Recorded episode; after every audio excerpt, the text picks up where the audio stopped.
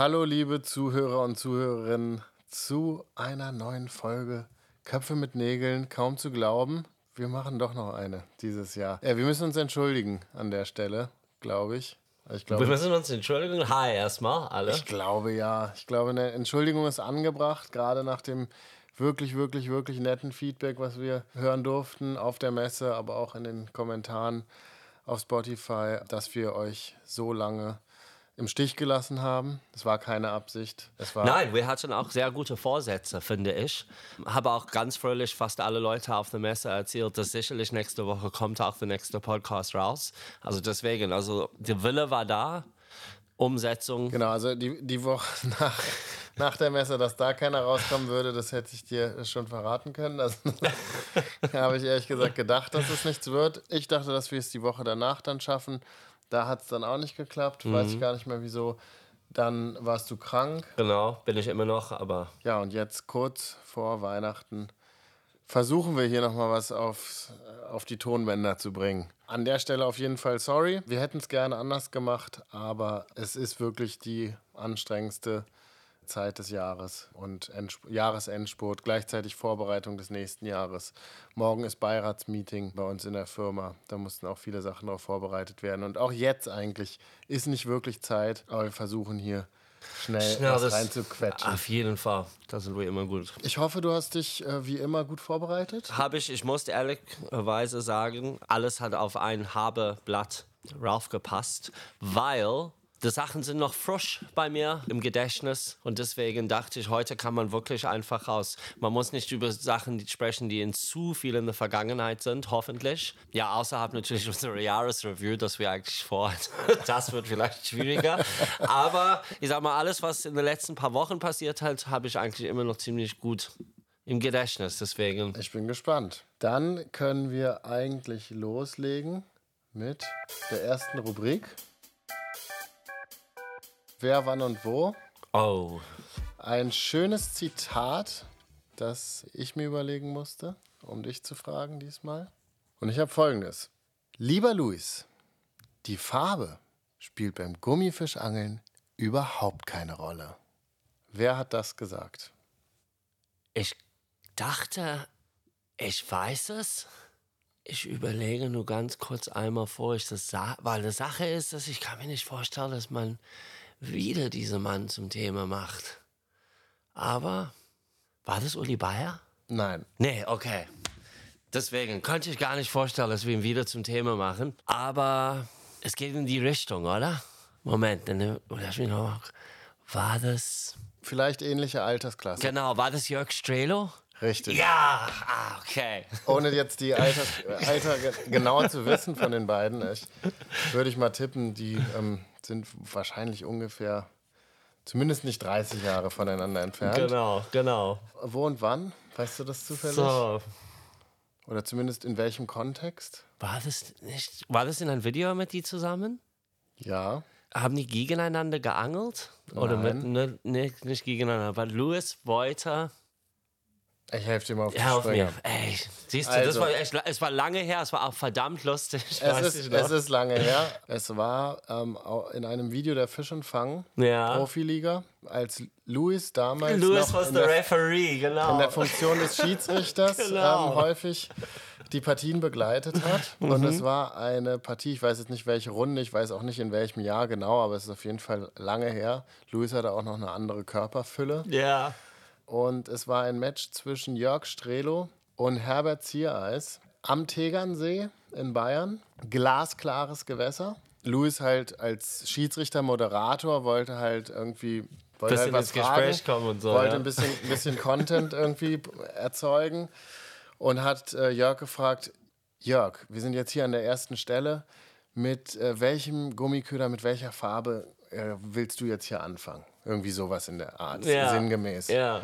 Und dann hat Jörg gesagt, lieber Luis, hat ihm so die Hand, Hand auf die Schulter gelegt, gesagt, so väterlich, lieber Luis, die Farbe spielt beim Gummifischangeln überhaupt keine Rolle.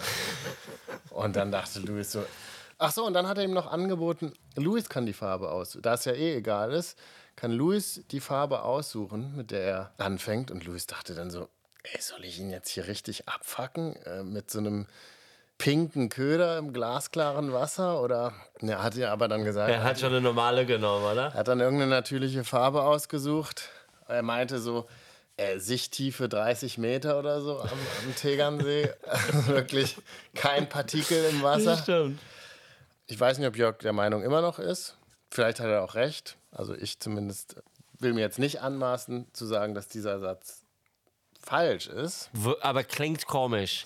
Klingt komisch. Also dafür, dass so, so viele Angler darauf schwören, dass Farben großen Einfluss haben, ist es auf jeden Fall, sage ich mal, eine Meinung, die Gegen den Trend geht, kann man ja, sagen. genau. Also ist schon mal auf jeden Fall eine Meinung, die wirklich nicht jeder teilen würde, denke ich mal. Ob es falsch ist, möchte ich jetzt gar nicht bewerten. Auf jeden Fall, Was interessant wäre, ist zu wissen, sage ich mal, ob seine Meinung A geändert hat oder ja, ob er, sage ich mal, mittlerweile eine andere Meinung äußert. Über, es ist schon Jahre her, wenn das passiert ist. Bestimmt sieben Jahre oder so, acht Jahre, also lange her. Also ich würde schon sagen, dass Oh, das- die Farbe beim Gummifischangeln nicht, also nicht das Wichtigste ist. Also es ist, glaube ich, zum Beispiel viel wichtiger, dass Fische am Platz sind und die gegebenenfalls auch Hunger haben. Auf jeden Fall, auf jeden Fall. Also ich glaube zum Beispiel ein guter Spot ist Ja. wichtiger als die richtige Farbe. Auf jeden Fall. würde ich sagen. Aber ich kann mir auch gut vorstellen, dass in vielen Situationen die Technik entscheidender ist oder die Absinkgeschwindigkeit. Also es gibt Ja. viele Faktoren. Ja. Ich denke, die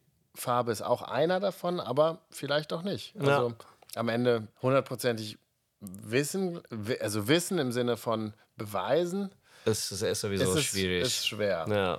Aber leider kommt diese. Ah, das willst du gerne hören. Ne? Ach, ist- Wo ist es denn? Das hier? Ist es das hier? War es nicht rechts? Nee, Ah. es ist das hier. Okay.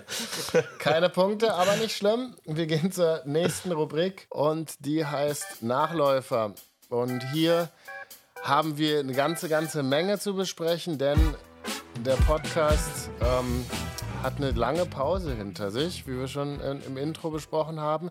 Dementsprechend viel Content da, viele Sachen sind passiert, worüber man sprechen kann. Fangen wir an mit dem YPC. Seitdem wir das letzte Mal hier im Podcast waren, gab es mindestens zwei Halbfinalfolgen. Es gab die ersten beiden Finalfolgen. Ich weiß jetzt gar nicht mehr, wo wir einsetzen sollen, wollen. Also für mich persönlich, oder mein persönlicher Highlight bis jetzt, sage ich mal, von alles, was bis jetzt gekommen ist, ähm, seit unser letzter Podcast, ist auf jeden Fall ähm, eine letzte Halbfinale-Folge mit Flo, in den, also den Episode mit Flo. Ah, das war eine sehr, sehr ereignisreiche Folge insgesamt. Ne? Also nicht Wahnsinn. nur wegen Flo. Nicht nur, we nee, überhaupt nicht. Nicht nur wegen Flo. Ich fand äh, persönlich, muss ich sagen, das war für mich vielleicht mein Favoritfolge ever bei der YPC. Ich habe es echt überlegt, es gab schon echt paar echt gute, geile Folgen.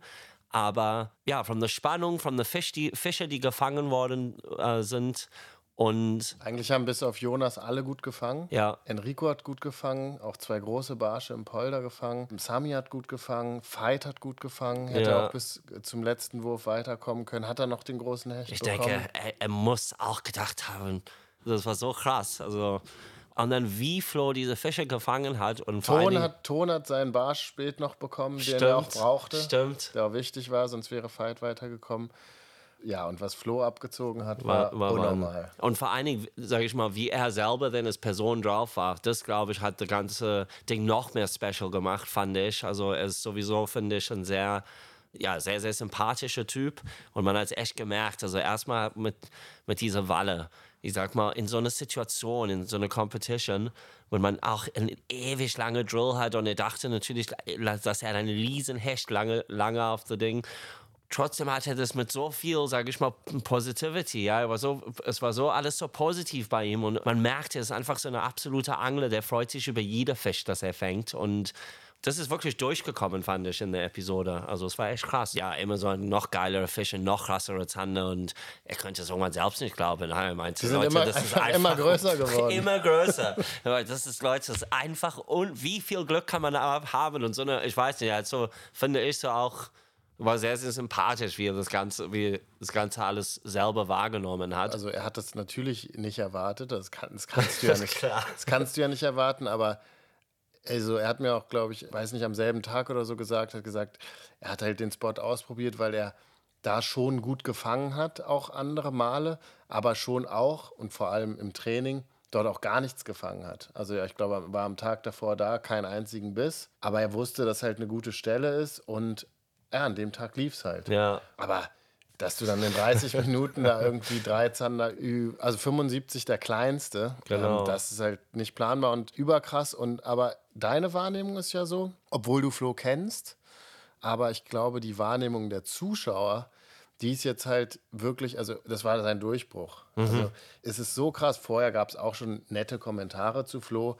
aber man hat ihn offensichtlich viel, viel weniger registriert. Also, Ja, ja. Und jetzt ist auch im, in den Finalfolgen, auch in Folgen, wo er jetzt gar nicht so krass performt hat, vielleicht oder so, sein Name fällt einfach viel, viel häufiger. Ja, ja. Es- war sein Durchbruch, er ist jetzt total auf dem Radar. Schön, es freut mich so sehr für ihn, weil also ich mag ihn sehr. Sehr, sehr sympathischer Typ und schon einfach ein cooler Typ und verdient es auch.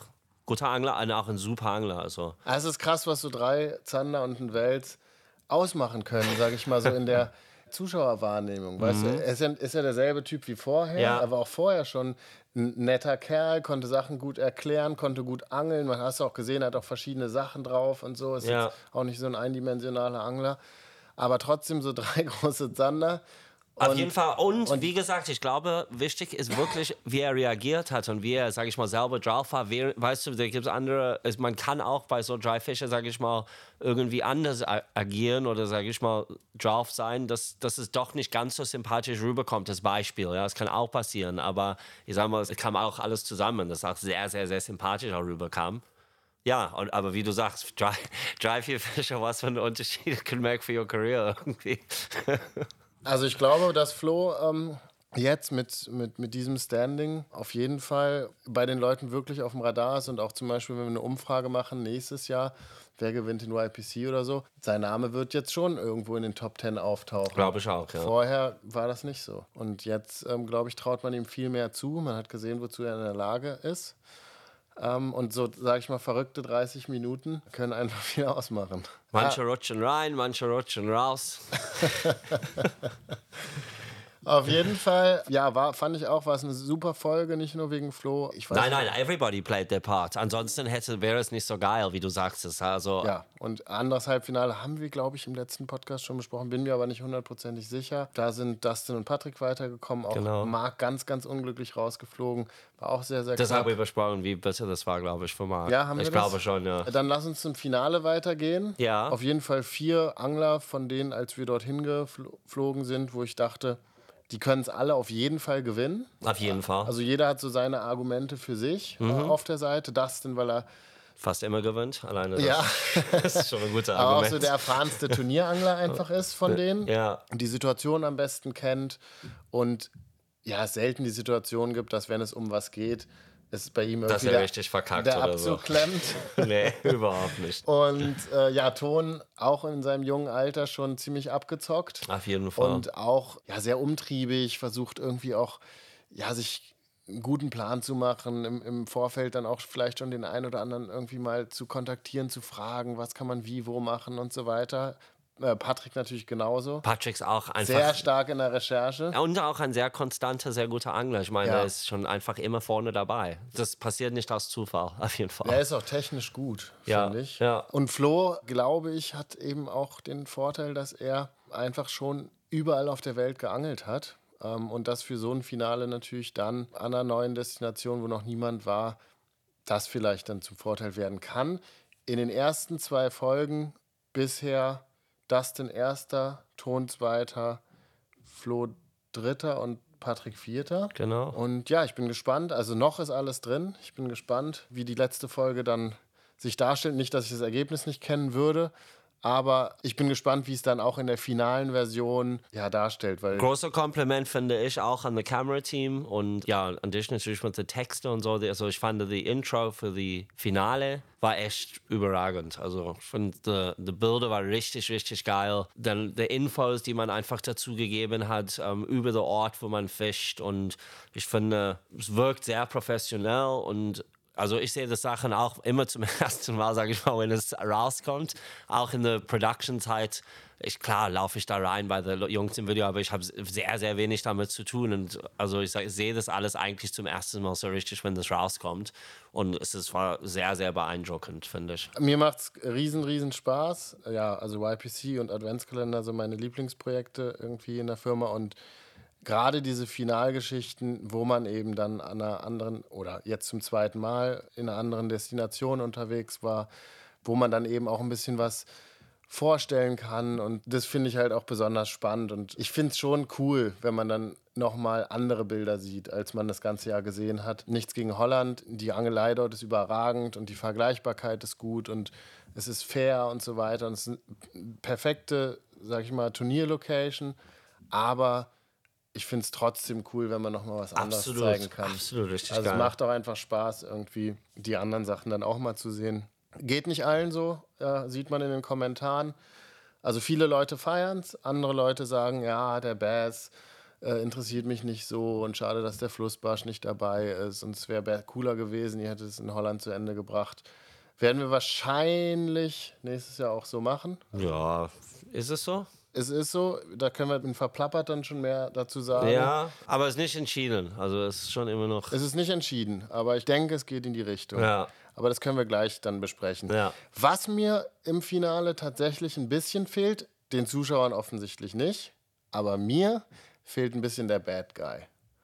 Ich habe ein bisschen auf Patrick gehofft, aber er hat seine Wandlung zu Mr. Nice Guy offensichtlich vollzogen. Ja. Er präsentiert sich übertrieben sympathisch und entspannt und locker und so, was auch sein gutes Recht ist. Ja, ich will ja. auch gar nicht reinreden. Aber So eine Didi oder So sowas Didi. im Finale. Einfach so einer, der ein bisschen rumzickt, ein bisschen ekelt. Ja. ja. Ist so. der einfach, einfach nicht nur Sachen macht, die alle mögen. Ja, ja. Fehlt mir ein bisschen, Ja. ehrlich gesagt. Ja, das stimmt. Den Zuschauern offensichtlich nicht. Also, die, also es, mir fehlt kein Shitstorm, ne? um Gottes Willen.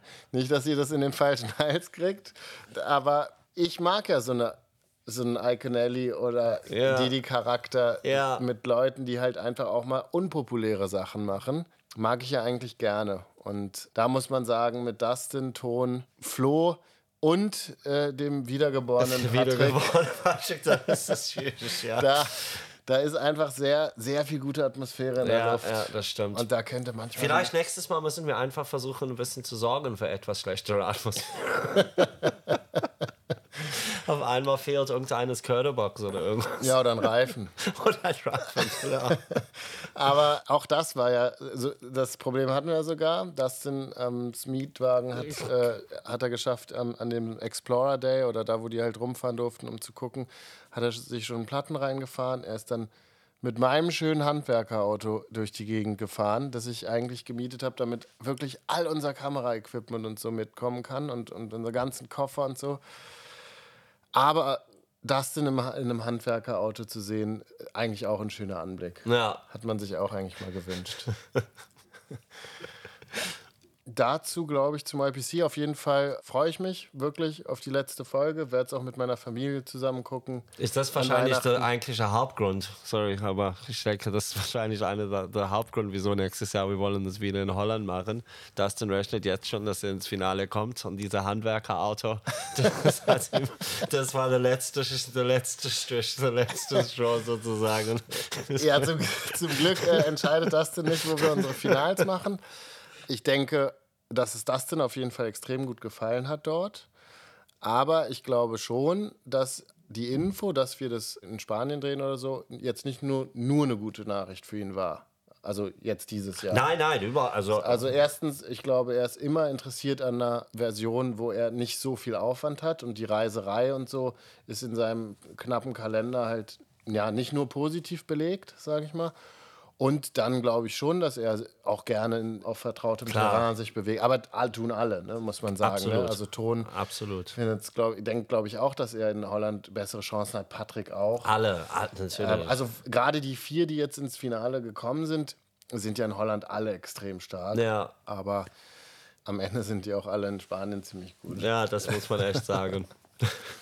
Ja, dann äh, kommen wir zur Messe, die jetzt auch schon, äh, glaube fast 20 Tage her ist. Wahnsinn, wie die Zeit fliegt. Ja. Ja, war super, super geil. Vor allem muss ich sagen, an dieser Stelle, es war wahnsinnig, wie viele Leute uns äh, Feedback zu diesem Podcast hier gegeben haben. Viel mehr als zu YouTube. Absolut. Hat sicherlich auch damit zu tun, dass zu YouTube haben sie die ganzen Jahre, Vorjahre schon wahrscheinlich was gesagt. Und wir sind kaum auf können. YouTube mehr zu sehen. Kommt auch dazu. Genau, aber ich meine, es kamen auch viele, also es kommen immer viele Leute und sagen, äh, vielen Dank für alles, was ihr auf YouTube zur Ja, Verfügung stimmt, stellt. YPC, mein Lieblingsformat, gucke ich mit der ganzen Familie und so weiter Das und so stimmt, fort. das stimmt. Aber dieses Jahr Podcast war auf jeden war Fall schon Thema also Nummer ich, eins. Genau, ich habe viel mehr Kommentare zum Podcast bekommen als zum Absolut. YPC, obwohl es zahlenmäßig ehrlicherweise ja nicht korreliert. Also da müsste man eigentlich zum, zum YPC deutlich mehr Kommentare bekommen. Aber ich glaube, klar, A, weil es neu ist, aber auch B, weil wahrscheinlich. Die nehmen das mittlerweile einfach selbstverständlich.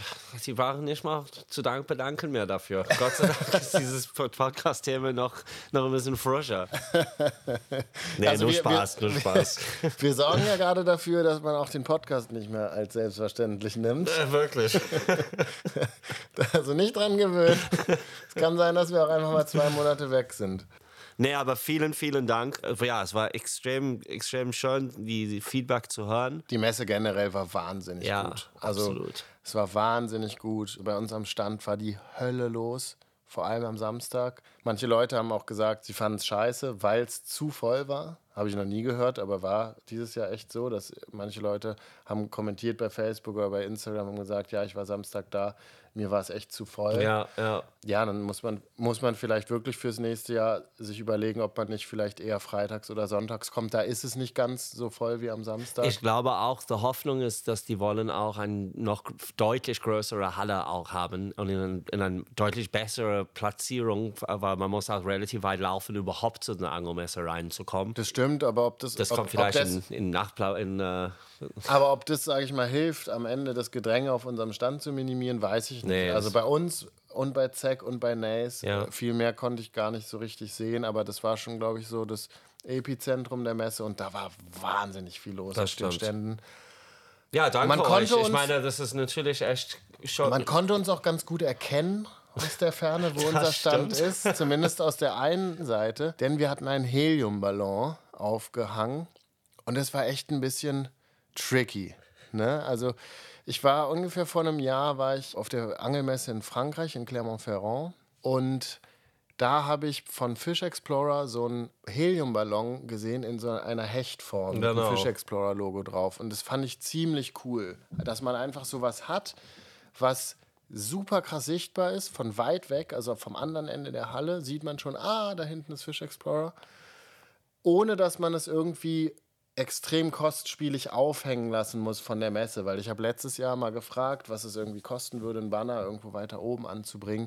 Es ist absurd ja, ja, teuer. von der Decke, der, das war richtig, richtig teuer. Viele tausend Euro kostet es. Ja. Also auf jeden Fall so, dass es bei einer Firma wie Hecht und Barsch dann Absolut auf der Blackliste kommt. nichts, nichts zur Debatte steht, sowas dann zu machen. Unser Stand ist ja eigentlich immer eher ein bisschen Ghetto, also schon eher so geguckt, wie man die Sachen halbwegs okay aussehen lässt, ohne, sage ich mal, sich extrem in Unkosten dafür zu stürzen. Und das war auch dieses Jahr wieder der Plan, ist aber nicht ganz aufgegangen, weil, also ich habe dann gedacht, okay, dieser Hecht sieht echt cool aus, sowas in der Art sollten wir auch machen. Und mit dem Flo von Fish Explorer habe ich auch ein sehr gutes Verhältnis. Der ja, importiert auch generell hier und da mal wieder einen Artikel für uns. Ähm, der hat gute Kontakte nach, nach Fernost. Und dann habe ich ihn gefragt, ja, wie funktioniert denn das? Wie hast du das gemacht? Ja, so und so und so. Sagt, alles klar, ich komme wieder auf dich zurück. Thema komplett vergessen, zur Seite gelegt. Messe auch, ehrlich gesagt, keins meiner Lieblingsthemen. Hat lange geruht und dann, oh, die Messe kommt jetzt und wir müssen jetzt mal anfangen zu planen, so vier Wochen vorher. Und dann habe ich mir gedacht, ah, dieser Heliumballon, wie war das nochmal? Hm. Dann mit Flo in Kontakt getreten, ja. Also eine Custom-Lösung ist jetzt natürlich zu kurzfristig, aber es gibt auch vorgefertigte Geschichten. So, dann habe ich gesagt, ja gut, dann wir können ja irgendwie so einen Ballon, also so ein, ja, wie, also en- entweder wie ein Ball halt von der Form her, wie eine Kugel, oder ein Würfel wäre auch cool, dachte ich mir so. Ja, ich frage mal an, ob es vielleicht einen Würfel schon gibt. Ja, Würfel. Gibt es einmal eins mal eins, also einmal einmal ein Meter und dreimal dreimal drei Meter, was dann 27 Kubikmetern entspricht. Und Flo hatte mir vorher so gesagt, ja, ich weiß nicht, das Helium für, für diesen Hecht, keine Ahnung, kostet, hat so 200 Euro gekostet oder so. Da dachte ich mir, okay, das geht ja noch. Ja, nun hatte leider unser Würfel, weil ich sag mal, einmal, einmal, ein Meter brauchst du nicht machen, das ist ja winzig. Ja. Aber dreimal, dreimal drei Es war, ein, es war echt ein großer Wurf. ist ein riesen Volumen, Riesending. 27 Kubikmeter. Und dann haben wir, ich habe ja noch nie nach Helium in meinem Leben gesucht und auch niemand anders hier in der Firma. Nur als Kind teilweise bei diesen Partys, wenn man diese Ballons gesucht hat, um die reinzuziehen. Genau, Helium. das ist auch ungefähr die Menge, die man gut käuflich erwerben kann. So für 50 Ballons oder Ja, so. Ne? genau. Das sind dann, keine Ahnung, 50 Liter oder so, die man kauft, die dann komprimiert sind in so eine kleine Flasche. Wir brauchen aber nicht 50 Liter, wir brauchten 27.000 Liter. Ja, und dann wird es schon deutlich komplizierter, erstmal da überhaupt ranzukommen und dann auch Nicht unbedingt absolut geschenkt. es war auch richtig, richtig teuer. Auf jeden Fall, ich weiß nicht genau, Flo hat auf jeden Fall am Ende sein Hecht irgendwie auf so eine Bude draufgelegt. Also der hatte, da war überhaupt kein Helium drin. Obwohl er sicherlich nicht 27 Kubikmeter hatte, weil diese Hechtform einfach, sage ich mal, praktischer ist. Und wir haben dann für sehr, sehr, sehr viel Geld drei so riesen, wie nennt man das? Ey, Bomben. Die, war, die, die es- waren riesen Kanistern, riesen Metall, ähm, Hochdruckkanistern, aber riesige Teile, ja, so groß wie Flaschen. Also, Flaschen, ja. Ja, diese, so richtig, so Gasflaschen halt. So, Genau. Aber die anderthalb Meter hoch, ja, ja. 1,80 hoch. Ja, 1,80 Irgendwie sowas. Riesig groß, riesig schwer. Und die sahen auch echt ge gefährlich aus. Auf jeden Fall haben wir die Dinger dann da reingetragen beim Aufbau. Sofort kam irgendwer und meinte, was ist das? ja, das ist Helium. Haben Sie das angemeldet? Ja, wir haben das mit der Messeleitung geklärt. Irgendwie. Alles klar, dann, ich brauchte auf jeden Fall was Schriftliches von der Messeleitung. Haben Felix angerufen und gesagt, Felix, du weißt doch, wir haben noch hier gesprochen über diesen Ballon. Ne? Also Bring mal, den, bring mal den Brief vorbei. ich, ich bräuchte da mal eine schriftliche Bestätigung. Ich habe damit nichts zu tun. Wie, du hast nichts damit zu tun? Ich habe gefragt, ob wir das mit Helium machen sollen oder ob wir das von der Decke hängen lassen können und was es kosten würde. Und dann hast du mir den Preis genannt, das war viel, viel zu teuer. Also ist ja klar, dass wir es dann mit Helium machen. Und was heißt, du weißt nichts davon? Du, mach das einfach, aber ich weiß nichts davon. auf jeden Fall haben wir uns dann darauf geeinigt, dass wir den Ballon hochlassen nach der technischen Abnahme am Freitag und haben das dann am Freitag um 18 Uhr, nachdem die Messe vorbei war, mit einer Menge Schaulustigen, also es war es war so laut. Wir meinten erstmal, wir erstmal, Jungs, nach der Messe am Freitag ganz undercover, wir machen ganz schnell einfach dieses Ballon hoch. Genau, das war die Idee. Also, Ganz undercover, so schnell machen wir das Ding hoch. Erstens, schnell war das gar nicht, weil 27 Kubikmeter Helium in so einen Ballon reinzulassen, dauert ewig. Zweitens, undercover war das auch gar nicht, weil wenn Max das, das Ventil ein bisschen zu weit aufgemacht hat, oder war das so unfassbar laut, das war wie eine Kettensäge oder so. Durch die ganze Halle. Also mit, auf jeden Fall haben wir irgendwie so mit, ich glaube, 30 Mann oder 50 50 Mann haben wir da das Ding aufgepumpt. Ja. Irgendwelche random Freiwilligen haben einfach mitgeholfen, die da irgendwie Bock hatten, auch an dem Projekt mitzuwirken. Aber es hat geklappt. Ja, es war echt cool. Es war, ich finde, es war eine sehr gute Idee letztendlich. Es war cool. ja, hat nicht explodiert. Also es war wirklich. Ich habe hab dann auch noch mal gegoogelt, ob das eigentlich wirklich gefährlich ist, weil die ja da bei dem Sicherheitsding so getan haben, als wäre das. Als, Ja. Aber es sah viel gefährlicher es aus. ist nicht oder? brennbar. Okay. Helium ist nicht brennbar, wird auch als Isoliergas beim Schweißen eingesetzt, weil es nicht brennbar ist. Ah, ja. Als Heli- Könnt, dürfte ich eigentlich wissen als Chemieleistungskurs und jemand, der auch im Studium sehr, sehr viel Chemie hatte. Hab's trotzdem nochmal gegoogelt. und es kann auch nicht explodieren. Also insofern, also die gr- größte Gefahr, die davon ausgeht, Dass wenn irgendwelche Kinder das Ganze ist, reinatmen. eigen, nein, ist eigentlich, dass du halt ersticken kannst, weil es halt kein Sauerstoff ist. Mhm. Also es ist ja immer so, wenn du in einem geschlossenen Raum irgendein Gas rein, was halt kein Sauerstoff ist, dann ist ja, be- besteht ja sozusagen immer die Gefahr, dass es den Sauerstoff verdrängt Ja, und dass du am Ende keine Luft mehr kriegst. ja. So. Aber nicht in der Halle der Größe. In einer Halle dieser Größe besteht die Gefahr nicht. Ja, und Und selbst wenn äh, irgendwo ganz oben an der Decke der Halle irgendwo ein 27 Quadrat Kubikmeter Bubble wäre, die man nicht einatmen könnte, würde Das man sollte nicht hinfliegen. Also Nein, das verflüchtigt sich ja dann, das verteilt sich dann und ich glaube, in der Größe der Halle ist das unproblematisch. Aber auf jeden Fall, ihr merkt, es ist nicht immer alles absolut reibungslos bei solchen Projekten, die wir machen. Nee, also einen Helium-Experten haben wir hier bisher noch nicht im Team. Und ob wir das nächstes Jahr nochmal machen, steht wirklich auch in den Sternen. Also wir haben den Ballon, aber ich glaube, wenn die Heliumpreise sich nicht drastisch verändern, Ja. dann weiß ich nicht, ob wir das nochmal machen, ob sich das wirklich lohnt. Noch irgendwas zur Messe, das du loswerden Ich schätze, es möchtest? könnte auch sein, nach diesem Podcast vielleicht Felix und the Boys haben ein größere Auge auf uns mit unserem Ballon nächstes Jahr. Schöne Grüße, Felix. Noch was zur Messe? Also vielleicht, ja, also ich, vielleicht kann ich ganz kurz mal ein, zwei Leute, also äh, Marc und Jona, ich wollte euch äh, kurze Shoutout machen. Ihr habt mir ein sehr schöne Flower mitgebracht auf der Messe. Ein, zwei Geschenke habe ich bekommen. Also ich habe ein sehr geiles Geschenk bekommen. Jürgen hat mir so eine Tüte gebracht und irgendwie auf einer der Podcasts habe ich erwähnt, dass Grape Ties aus South Africa ist eine meiner Lieblingsgetränke. Und er hat mir einfach eine Tüte voll mit Grape Ties gebracht. Ich wollte es eigentlich äh, erst in einer späteren Rubrik zur Sprache bringen, aber dann machen wir es jetzt. Also ich finde es echt widerlich, wie Daniel hier nach Geschenken bettelt, weil ich, weil mir wurde eine Karte für ein BVB-Spiel angeboten, zu dem ich am Ende nicht hingehen konnte. Und dann hat er sich so beklagt, dass ich immer was geschenkt kriege, dass er wirklich ständig Geschenke kriegt. Plötzlich kommt hier jemand reingelaufen aus dem Lager und sagt, hier Daniel, hier ist, hier ist ein Paket für dich. Macht er auf, ist ein Buch, ein Fußballbuch von Nick Hornby. Habe ich übrigens gelesen, als ich ein Kind war oder als ich äh, jugendlich war oder so. Keine Ahnung, was drin vorkommt. Auf jeden Fall ein cooles Buch mit, mit so einem kleinen Brief. Lieber Daniel, damit du auch mal ein Geschenk kriegst und so, als, als, als werde ich hier von morgens bis abends beschenkt. Also Daniel hat es auf jeden Fall geschafft, den Spieß sehr schnell umzudrehen. Danke, Markus, um, für the Fever Pitch Book.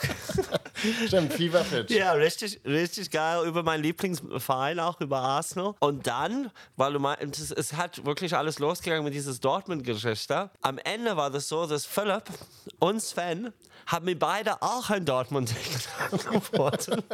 Vielen Dank, Jungs. Es war am Ende so, dass ja, leider habe ich echt nicht geschafft, da hinzugehen. Krankheit bedingt und Arbeit bedingt und Stress bedingt. Mit war mehrere Sachen zusammen, sage ich mal. Ich habe leider echt gar keine Minute Zeit. Ich wäre so gerne dahin gefahren, aber es ist jetzt im Dezember einfach überhaupt nicht möglich. Wir werden versuchen, zum Achtelfinale das. Vorausgesehen, wir kriegen Geschenke wieder. Vorausgesetzt, wir müssen nichts zahlen.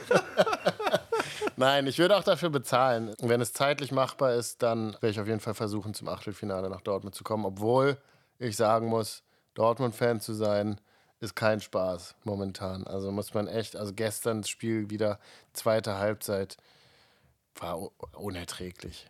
Kannst du, kannst du dir nicht angucken. Ähm, aber dazu, Da kommen wir dazu können später. Können wir später drüber. Ja, aber auch mein eigenen Ding zu über So, ähm, wir waren bei Sensas. In, in Frankreich, Frankreich? genau. glaube ich, auch seit unserem letzten Podcast. Wer nicht weiß, was Sensas ist, Sensas ist eine Firma, die unter anderem die Marke Sensas vertreibt. Das ist eine Friedfischmarke, also so Matchangeln, ähm, Futter und so weiter. Stellen die selber dort her, südlich von Paris in Frankreich, in Chartres, produzieren die eben ja so, so verschiedene Futtersachen Genau. zum Weißfischangeln und äh, sind da auch sehr, sehr erfolgreich drin. Und sie sind äh, die Firma, die Ganki und Ilex vertreibt in Europa. Und da das ein ja, sehr guter Partner von uns ist und wir äh, mit denen ja, einfach ein paar Sachen besprechen wollten, sind wir mal nach Paris geflogen, haben Sensas besucht zum allerersten Mal, waren im Showroom von Ganki, im Showroom von Ilex. Muss man sagen, der Ganki Showroom sieht ziemlich cool aus. Der Ilex Showroom Da war der Budget so- auf einmal sieht ein alle bisschen aus die mussten es irgendwie einfach Abstellkammer. Ja, Der ist echt schlimm. Wenn sie den Ilex Showroom noch so hinkriegen wie den Ganki Showroom, dann sind beide schön. Ja, der jeden Showroom sieht echt cool aus. es war echt ein cooler, cooler Besuch. Die waren sehr, sehr, gast, ga, sehr, sehr, sehr gastfreundlich. Man, man muss sagen, man, man stellt sich so vor, man kommt zu Sensas, große Firma, gibt es sehr, sehr lange und so, ja, ein großer Marktanteil, krasse Angler, die da auch angeln für Sensors und so, ne? Dann kommst du da hin, so auf dem Land in Frankreich, in so einer Bude, die so ein bisschen so aussieht wie Kapitolversicherung Stromberg, so mäßig ein bisschen. Ne? Also da platzen schon ein bisschen Träume, finde ich. Also, also, es geht wahrscheinlich anderen auch so, wenn die zu uns kommen. Absolut, da bin ich mir sicher. Es, es geht mir manchmal selber, wenn ich so, wenn ich an der Treppe hochsteige. Ähm. Aber irgendwie weiß ich nicht genau, woher das kommt, dass man glaubt, dass es bei anderen viel geiler aussieht. Tut es auf jeden Fall nicht. Nee, stimmt. Aber man muss sagen, ja, bei uns sind schon echt ein paar geile Pokale. Aber äh, meistens die, die wir immer weggeben müssen für IPC. Die gehören uns nicht mal. Die haben wiederum richtig viele Pokale, oh, muss man Wahnsinn. sagen. Also was da steht an Pokalen, ich möchte ungern Staub wischen. so viele Pokale. Alle vom Friedfischangeln allerdings. Ja, deswegen, vielleicht sind wir einfach eine falsche Disziplin, habe ich auch sofort gedacht. Da scheint echt mehr zu holen. Ich weiß nicht, ich würde mir nicht so viel zutrauen beim Friedfischangeln. aber auf jeden Fall, ja, Gebäude nicht so geil, aber dafür die, die Empfang, oder? Die, die Leute, die. Das ist Wahnsinn. Ja. Wirklich unfassbar freundlich, unfassbar zuvorkommend, sind da vom Flughafen abgeholt worden. Dann haben wir sind zum Essen eingeladen worden, mehrmals. Erst äh, bei Sensas, dann noch bei unserem Distributor. Immer extrem gut gegessen. Ja. In Frankreich echt schwer, auch was Schlechtes zu essen zu finden. Ja, aber echt nice. Wir haben in Orléans übernachtet, da wo die Jungfrau von Orléans, ich glaube, Schon äh, Jeanne d'Arc, die hat äh, irgendwie, was hat die gemacht? Einen Krieg sie gewonnen? Hat, ja, sie hat so einen Aufstand gemacht. Und dann ist, sie, ist sie mit wie vielen Jahren schon gestorben? Ey, 19 mit, mit oder 19 so, sie war richtig jung, ja. Also für eine Legende, muss man sagen. Hat die das alles ganz schnell hingekriegt. Die hat ihren Legendenstatus echt schnell eingetütet. Ja, ja. Schon krass. Also Sensas war cool. Online, was ist online so passiert? Einmal natürlich Adventskalender-Feedback. Genau. Extrem cool. Also wirklich, glaube noch nie so gutes Feedback. Nee, ist echt gehabt. motivierend. Sehr, sehr, sehr gutes Feedback. Ich, ich gucke jeden Tag natürlich auf unseren eigenen Channels rein, aber auch bei Fisch verliebt, dem Unboxing-Channel, gucke ich rein und ich bin begeistert, wie positiv das Feedback ist zu unserem diesjährigen Adventskalender. Wir stecken da wirklich viel Arbeit rein. ist neben dem YPC mein, mein Lieblingsprojekt und diesmal, glaube ich, haben wir vor allem mit den Sonderfarben den Nerv noch nie so gut, also so gut getroffen wie noch nie, ja. würde ich sagen. So hätte ich das auch gesagt. Ja, wir hatten schon, äh, ja, so hättest du es garantiert auch gesagt. Aber was ich damit meine ist, ich glaube, wir hatten in früheren Versionen häufiger so, ja, wollten sehr, sehr gerne was Weihnachtliches machen. Haben uns dann über sehr viel Gedanken reingesteckt, wie kann man jetzt eine coole Weihnachtsfarbe machen. Dann gab es so Sachen wie Santa's Finest, was dann so ein bisschen in Weihnachtsmannfarben war, also rot-weiß. Tatsächlich eine der Farben, die am meisten nachgefragt waren danach, weil ein paar Leute damit extrem gut gefangen haben und dann, ja, wo, krieg, wo kann ich die jetzt noch herkriegen und so und ich würde auch das Doppelte bezahlen und also wirklich irgendwie ein paar Leute, waren jetzt nicht viele, aber selten, sage ich mal, haben wir so eine Mails bekommen mit, mit so verzweifelten Gesuche nach irgendwelchen kon konkreten Sonderfarben.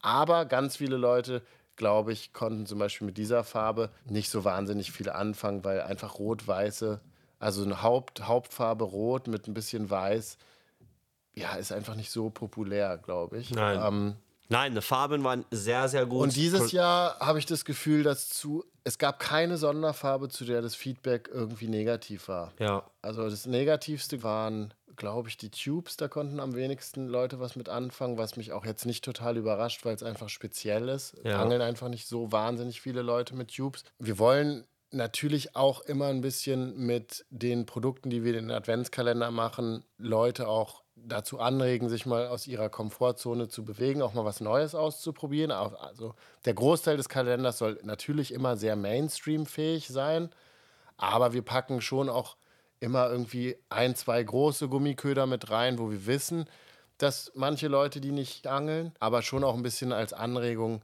es vielleicht auch einfach mal dann zu probieren. Also man kann mit einem 18er Gummi auch sehr wunderbar einen kleinen Hecht fangen, also, also absolut möglich. Nein, aber ich will damit sagen, also mit einem 20 Zentimeter Gummifisch, der ist zum Hechtangeln nicht zu groß. Den kann man halt einfach mal probieren. Ja. Meistens sind ja auch die ähm, Köder da nicht so schwer, dass man sie mit einer normalen Spinnrute bis 70, 80 Gramm nicht werfen kann. Aber ja, super, super Feedback. An der Stelle vielen Dank. Also Feliz Navidad, die Farbe wurde extrem gefeiert. Santa Snow. Santa Snow.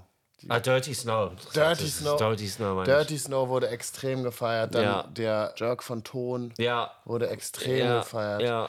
Also da war wirklich so viel nettes Feedback. Vielen Dank an der Stelle. Das ist extrem motivierend. Dann, was ich, das ist quasi eine Empfehlung, eine Content-Empfehlung jetzt meinerseits bei Instagram, ist der Channel von Philipp Feists Freundin und Geschäftspartnerin oder Frau. Ich glaube, die sind verheiratet, weiß ich ehrlich gesagt gar nicht. Aber auf jeden Fall seine Partnerin, Susanne, die auch ins Geschäft involviert ist. Es gibt ja, ja diesen, diesen Streit zwischen Philipp Feist und Sebastian Henel, die früher unzertrennlich wirkten und auch waren, glaube ich. Auf jeden Fall haben wir die auf allen Messen immer als Duo, als Gespann gesehen und wahrgenommen und haben ja zusammen die Marke Zanderkant vertrieben, verkauft, groß gemacht, promoted, wie man es auch immer alles bezeichnen möchte. Und dann kam der Bruch zwischen den beiden. Warum, weiß ich ehrlich gesagt gar nicht und ist ja auch deren Sache. Aber es gibt unterschiedliche Arten, die Sache zu verarbeiten. Sebastian, der jetzt bei ZEC ist, glaube ich, äußert sich sehr wenig zu dem ganzen Thema. Zumindest nehme ich das so wahr. Ja, genau. Also von ihm kommt nicht viel. Nein. Bis gar Oder nicht. eigentlich gar nichts wahrgenommen von ihm zu diesem Thema. Von Philipp wiederum und vor allem von seiner Partnerin kommt eine ganze Menge. Auf jeden Fall. Sehr häufig in Form von Reels. Und das hier nur mal als Content-Empfehlung ist zum Teil sehr, sehr unterhaltsam. Sollte man sich mal angucken.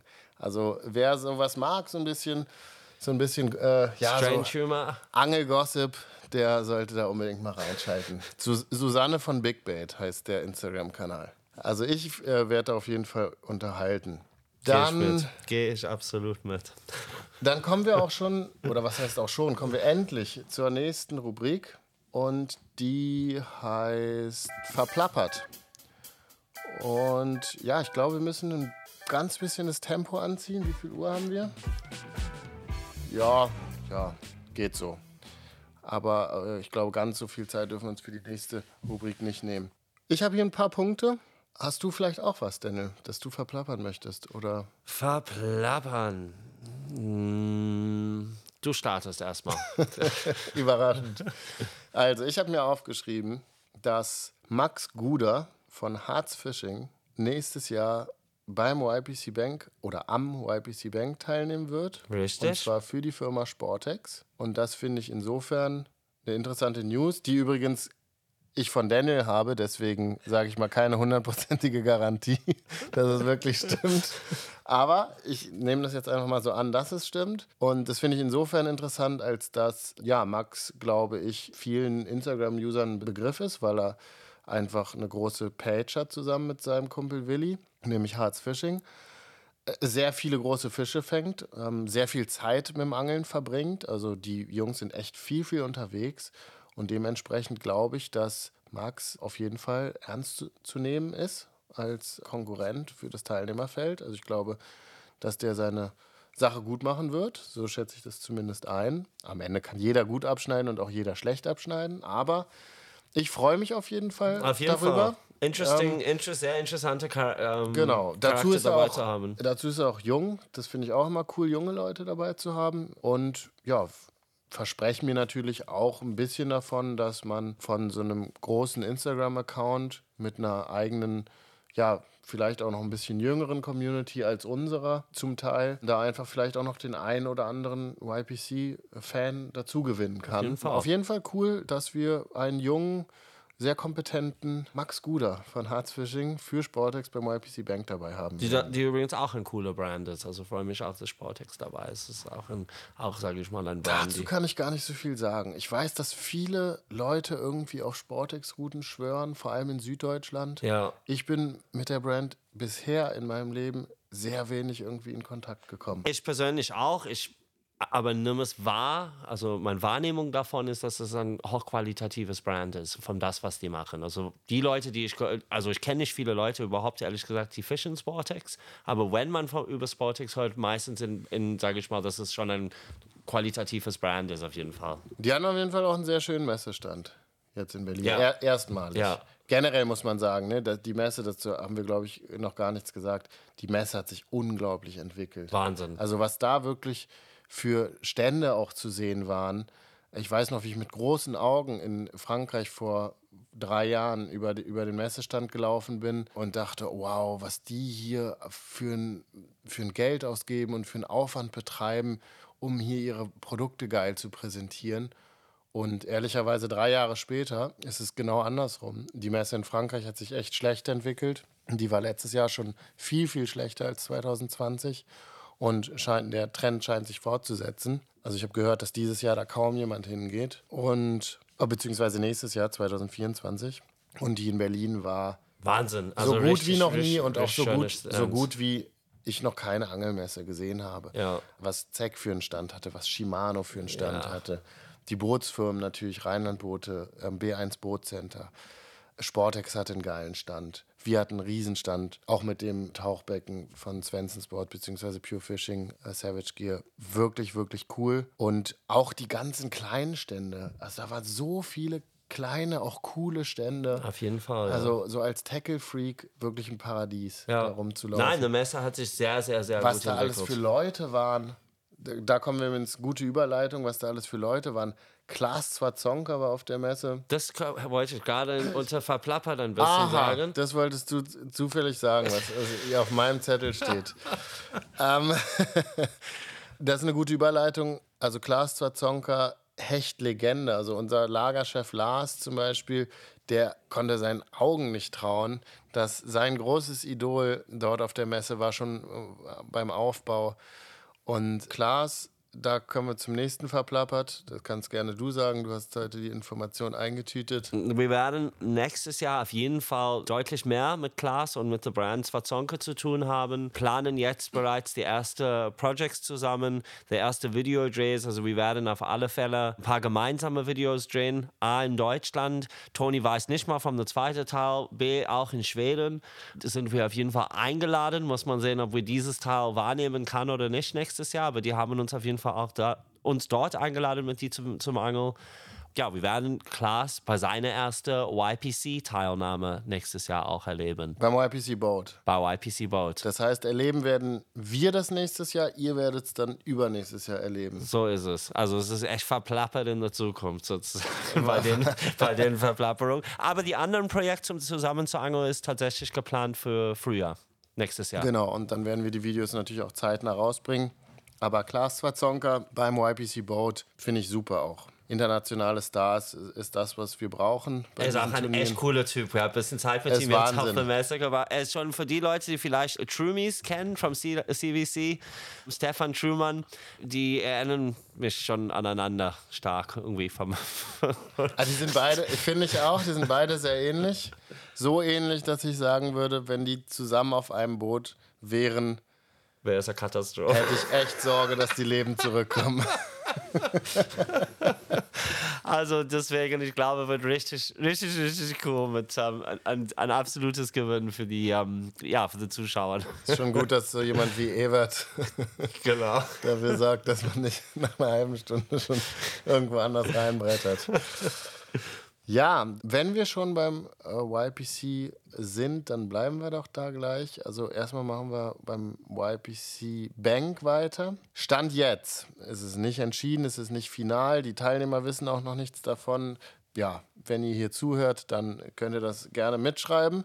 Ob es dazu hundertprozentig kommen wird, wissen wir noch nicht. Aber es sieht danach aus, dass wir nächstes Jahr einen neuen Halbfinalmodus haben werden. Wir spielen mit dem Gedanken, dass wir das Halbfinale wieder im One-on-One austragen, so wie wir es das letzte Mal 2021 gemacht haben. Das würde bedeuten, dass wir insgesamt sechs Halbfinals haben. Und das wollen wir aber, wir wollen es ein bisschen modifizieren. Es soll ein bisschen so in Richtung Tennisregeln gehen, also Best of Five. Also man fährt jetzt zum ersten Spot und der Spot ist dann quasi ein Satz.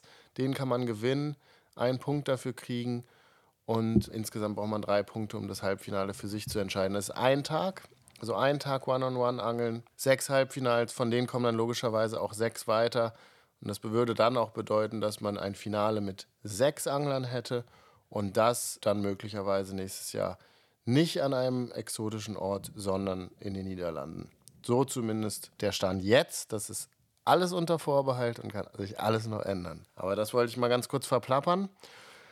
Dann haben wir auch darüber nachgedacht, dass wir gerne, ja, nachdem es äh, Dustin und Nace äh, vorgemacht haben, also mit Flo und Felix und so natürlich auch, dass wir eigentlich so ein Community-Event cool fänden, äh, mal im Kino oder ja, irgendwie in einer Offline-Location eben. Aber das Problem ist, dass unser YPC Bank-Finale ja immer an Weihnachten gezeigt wird. Jetzt haben wir uns überlegt, kriegen wir den Sendeplan so organisiert und den Drehplan so organisiert, dass wir schon das Finale am Messewochenende zeigen auf der Messe als Abendveranstaltung oder im Kino im Zoopalast in Berlin. Auch da habe ich mich schon erkundigt, was kosten würde, wäre alles möglich. Aber das Problem ist, wir kriegen einfach den Ausstrahlungsplan und vor allem den Drehplan nicht mehr so geändert, dass wir das machen können. Also es wird nicht funktionieren mit dem YPC Bank Finale, dass wir schon fertig sind mit der Ausstrahlung Ende November. Es ist zu kompliziert. Deswegen jetzt die Möglichkeit, man könnte natürlich das YPC Boat Finale im Kino zeigen, zum Beispiel. Das wäre dann, glaube ich, der 14. Juli, französischer Nationalfeiertag. Ihr könnt gerne mal in die Kommentare reinschreiben, ob ihr das cool fändet. Die meisten von euch werden ja wahrscheinlich nicht in Berlin wohnen. Ob es für euch interessant wäre, für so ein ja, Kino-Event, YPC Boat Finale im Juli, Mitte Juli nach Berlin zu kommen. Vielleicht noch ein bisschen Urlaub hier zu machen, ein, zwei Tage Sightseeing, weiß ich nicht. Und, Und abhängig von euren Kommentaren würden wir dann letztendlich entscheiden, ob wir das machen oder nicht. Also wenn jetzt hier ein riesen Jubelsturm kommt und die Leute sagen, ey, auf jeden Fall, ich würde 100 pro kommen und wir davon viele Kommentare lesen, dann glaube ich, wird es schwer, das nicht zu machen. Denke ich auch. Wenn wir jetzt sehen, ja, das Feedback ist so lala, dann glaube ich, werden wir es eher nicht machen. Weil, also, Zuschauer entscheiden sozusagen. Genau. Wir können ja auch das gleiche mal bei Facebook oder Instagram oder YouTube im besten Fall auch mal posten und nachfragen. Unsere Podcast-Zuhörer kriegen meistens die Information zuerst. Deswegen sind wir hier auch bei Verplappert. Ganz genau. Also YPC Boat Finale ja, wollen wir es zusammen im Kino gucken? 800 Leute würden ungefähr reinpassen ins Zoopalast. Genau. Wenn ihr Bock habt, dann schreibt das mal in die Kommentare rein. Wenn ihr glaubt, dass das Mitte Juli für euch machbar ist, nach Berlin zu kommen. Preis, sage ich mal, wird überschaubar. 15 Euro oder so vielleicht. Also das wird, glaube ich, jetzt nicht relevant sein ob ja oder nein, sondern ich denke. Wir, vers versuchen über the Popcorn das richtige Cash zu verdienen. es gibt so, eine, so einen Finesse-Filet-Stand am Eingang. so, und dann kommen wir zum letzten Verplappert-Thema, zumindest auf meinem Zettel. Bei dir ist da noch viel, die, ne? ne? Naja, die decken sich extrem sehr. Ach so. Heute schon wieder. Letztes Thema: Adventskalender 2024. Wir sind mit der Planung sehr weit. Ähm, natürlich warten wir noch jetzt die, ja, das aller, aller, allerletzte Feedback ab, bis wir es komplett fertig machen und komplett alles ja, eintüten. Aber natürlich fangen wir schon mit der Planung früher an. Also erstens sehen wir ja schon, also haben wir ja Stand heute schon sehr viel Feedback auch wahrgenommen und wissen ja auch schon ein bisschen, was funktioniert und was nicht so gut funktioniert, haben jetzt mit vielen, vielen Brands schon Angebote eingeholt, brauchen im Grunde keine Angebote mehr, sondern müssen uns jetzt eigentlich nur noch entscheiden, was wir machen und in welchen Sonderfarben wir es machen. Es wird auf jeden Fall mehr Hardbaits geben noch als dieses Jahr, weil das einfach das ist, wo die allermeisten Leute drauf stehen und wo ihr Community am meisten Bock drauf habt. Es wird kein Zubehör geben, also ausschließlich Köder in jedem einzelnen Türchen. Der Warenwert wird nochmal gesteigert. Der wird wahrscheinlich so bei nochmal 30 Euro mehr liegen, weil wir einfach noch besser verhandelt haben und geguckt haben, dass wir noch geilere Produkte für euch reinbekommen können mit dem Budget, das wir haben. Denn der Preis bleibt gleich. Und das ist, glaube ich, die größte und beste Nachricht daran weil heutzutage bleibt ja eigentlich gar kein Preis gleich. Es wird ja eigentlich alles teurer. Aber wir äh, glauben fest daran, dass diese magische Marke von 99,99 für ganz viele Leute sehr entscheidend ist und sehr wichtig ist. Und deswegen haben wir gesagt, wir versuchen es nochmal in diesem Preisrahmen. Und so viel würde ich verplappern. Der Kalender nächstes Jahr, die, dieses Jahr ist es wirklich, wird extrem geil gefeiert und, und es, es freut mich extrem. Der Kalender für nächstes Jahr wird auf jeden Fall noch geiler. Das ist einfach so, sage ich mal, ganz rational betrachtet, subjektiv oder objektiv. Scheißegal. Man, scheißegal in dem Fall. Das Ding wird auf jeden Fall, das Ding wird auf jeden Fall geiler. Ja, finde ich echt, ein, echt eine geile Leistung war. Es ist nicht so easy, sage ich mal. Es ist echt einfach, der Budget bleibt gleich, wie du sagst, alles wird ein bisschen teurer letztendlich, außer, außer unsere, unsere Kalender irgendwo gefühlt. Und wer, wer jetzt glaubt, Daniel ist hier ein narzisstisches Arschloch, was sich gerade selbst lobt, äh, da muss ich ihn an der Stelle in Schutz nehmen. Das ist als Kompliment zu werten. Mir und den Jungs gegenüber, die an diesem Kalender gearbeitet haben, Daniel gehört nämlich nicht dazu. Nein, ich, ich will das nur, weil es klingt so, du sagst, also das ist wirklich eine krasse Leistung. Es klingt, also die Leute wissen ja nicht, dass du damit nicht so viel zu tun hast und dann klingt es halt ein bisschen so, als würdest du dich gerade selbst abfeiern. Nee, nee, Leute, das, ich habe ehrlich gesagt wenig mit irgendwas hier zu tun. Das stimmt also, nicht. Das stimmt nicht. Nein, aber ich meinte das tatsächlich, es ist ein großes Kompliment an das Team und, und in dem Fall auch an Toni auch. Es ist einfach ein richtig, es ist sehr, sehr, sehr, sehr gut geworden vom Auswahl her und Produkten, finde ich. Und ja, mehr kann ich nicht verplappern. Ich meine, ein bisschen Überraschung soll auch am Ende da sein. Auf jeden Fall. Was wir noch sagen können, ist, dass es den dann ab Anfang Januar auch schon wieder vorzubestellen gibt. Und dass das für uns auch eine riesige Hilfe ist, wenn man das tatsächlich tut. Es ist einfach so, dass mittlerweile aufgrund der Auflage wir da extrem viel in Vorleistung gehen müssen. Also wir brauchen die Produkte schon im Sommer, damit wir wirklich gewährleisten können, dass das alles rechtzeitig verpackt ist und rechtzeitig äh, an den Start gehen kann und jeder seinen Kalender auch wirklich rechtzeitig bekommt. Deswegen haben wir da wirklich einen, einen sehr, sehr langen Planungshorizont und besprechen mit den Herstellern, dass wir die Produkte schon im Sommer bekommen. Und dann müssen wir die natürlich auch bezahlen. Das ist, sage ich mal, der Nachteil an der Sache.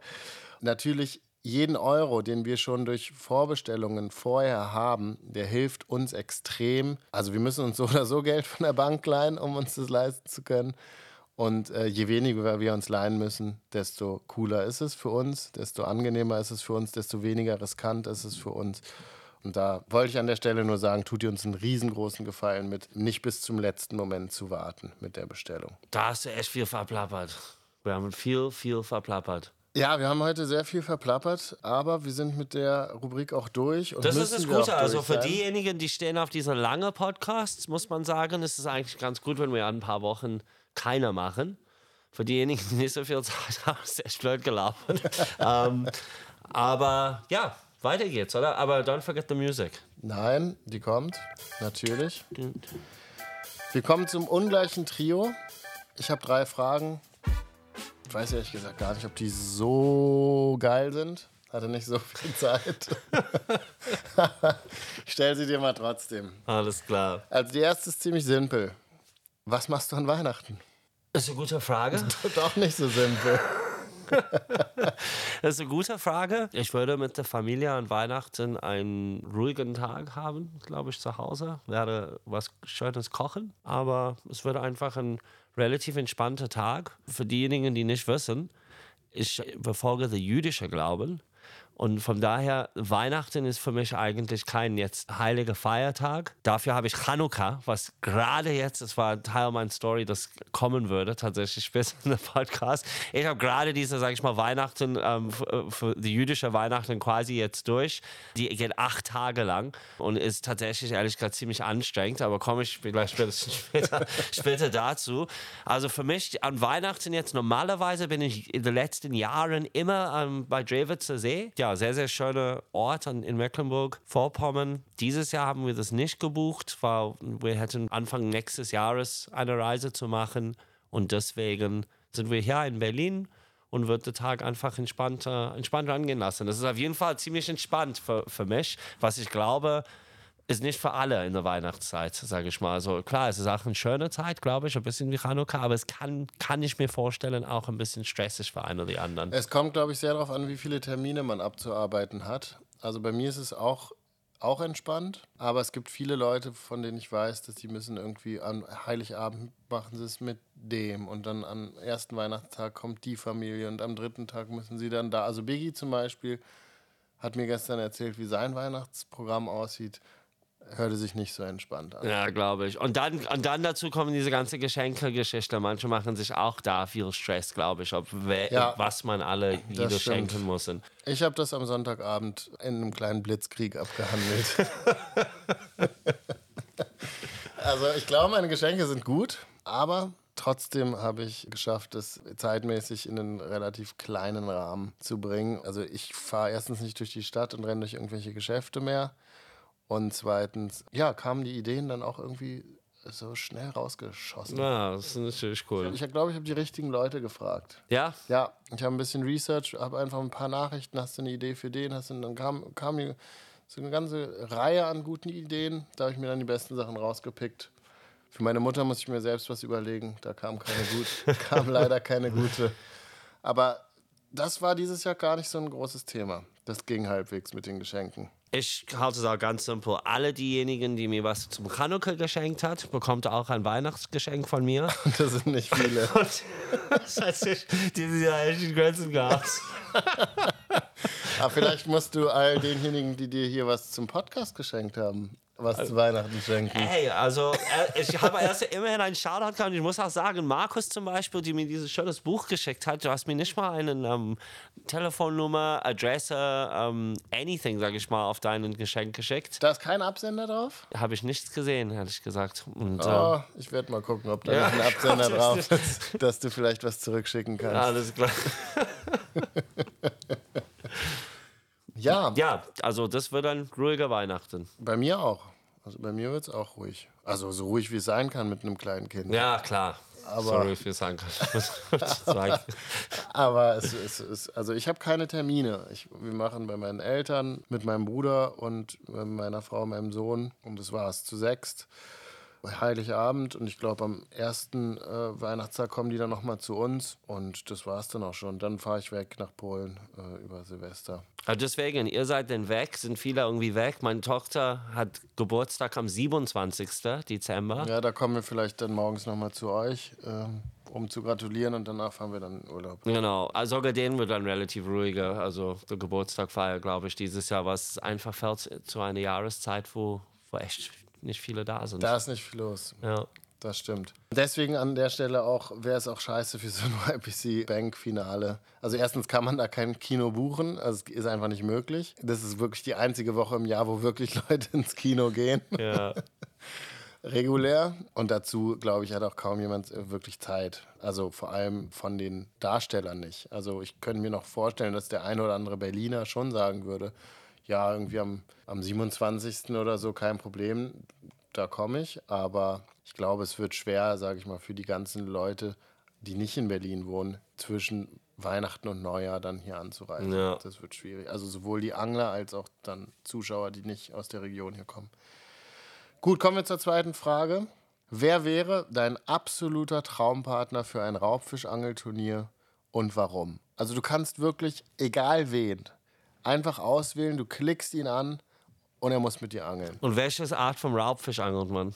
Das kannst du dir aussuchen. Also es, es Na, dann das wäre für mich ganz klar. Wenn du, sage ich mal, any fish ist und any person, dann Jacob Wheeler Bass. Also, das glaube ich, für mich wäre the, auf jeden Fall das, was ich wählen würde. und warum? Also, aber Jacob ist der Number One Bass Angler in der Welt, sag ich mal.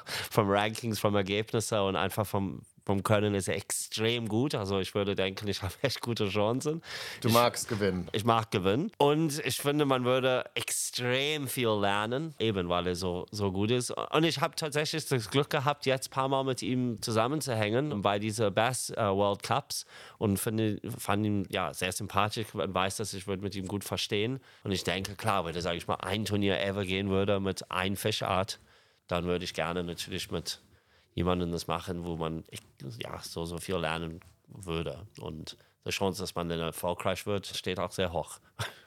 Überrascht mich jetzt nicht total die Antwort. Ich habe auch ehrlich gesagt ein bisschen gedacht, dass du die Gegenfrage stellen wirst, um welchen Raubfisch es gehen wird. Sa- Sagen wir mal, es, es wäre auf Hecht, Barsch und Zander. Ohne jetzt das großartig zu begründen, wer Ja. wäre es dann? Einfach jetzt eine Person in einem Turnier mitzufischen, für einen Turnier? Genau, du kannst egal nehmen. Wen. Ja, dann würde ich gerne das mit dir machen. Ah, echt? Ja. Also magst du doch nicht so gerne gewinnen. Nee, in dem Fall, in dem Fall glaube ich einfach vom Spaßfaktor heraus und das einfach gemacht zu haben, sage ich mal. Wir sind so lange zusammen unterwegs und so, ja, das wäre, das wäre, mein, wäre mein erster Wahl. Das finde ich A sehr nett und B ist es ja auch nicht unmachbar, sage ich mal. Das könnte man ja mal ins Auge fassen. Ja. Die gemeine Frage, lass uns bei Jacob Wheeler bleiben. Wie könntest du diesem Team einen Mehrwert bieten? Was wäre deine Aufgabe? Worin könntest du das Team stärken? Du und Jacob auf Bass. Gibt es eine Sache, wo du sagen könntest, da kann Jacob noch was von dir lernen oder an der Stelle ist es cool für ihn, mit dir zusammen zu angeln? Also, A, ich denke, ich kann ihn sehr gut unterhalten. Ja, also ich glaube, ich wäre jemanden, der für die Stimmung an Bord sorgt. Was würde ich noch mehr bieten? Ich könnte vorstellen, weil ich sage ich mal so anders angel als ihm, dass vielleicht kriegt er irgendeine Idee, einfach weil es so verrückt ist, weil er nie auf so eine, sage ich mal, in Anführungszeichen bescheuerte Idee kommen würde. Könnte es sogar sein, dass er daraus vielleicht irgendwas lernt oder irgendwie eine Idee hat, weil ich mache irgendwas so, so anders als ihm, glaube ich. Gute, äh, ehrlich gesagt, sehr, sehr gute Antwort. Halte ich für gar nicht so unwahrscheinlich. ich meine, wir haben es beim IPC Bass gesehen. Niemand, glaube ich, je hat mit, mit, mit diesen Blades auf, auf Bass geangelt.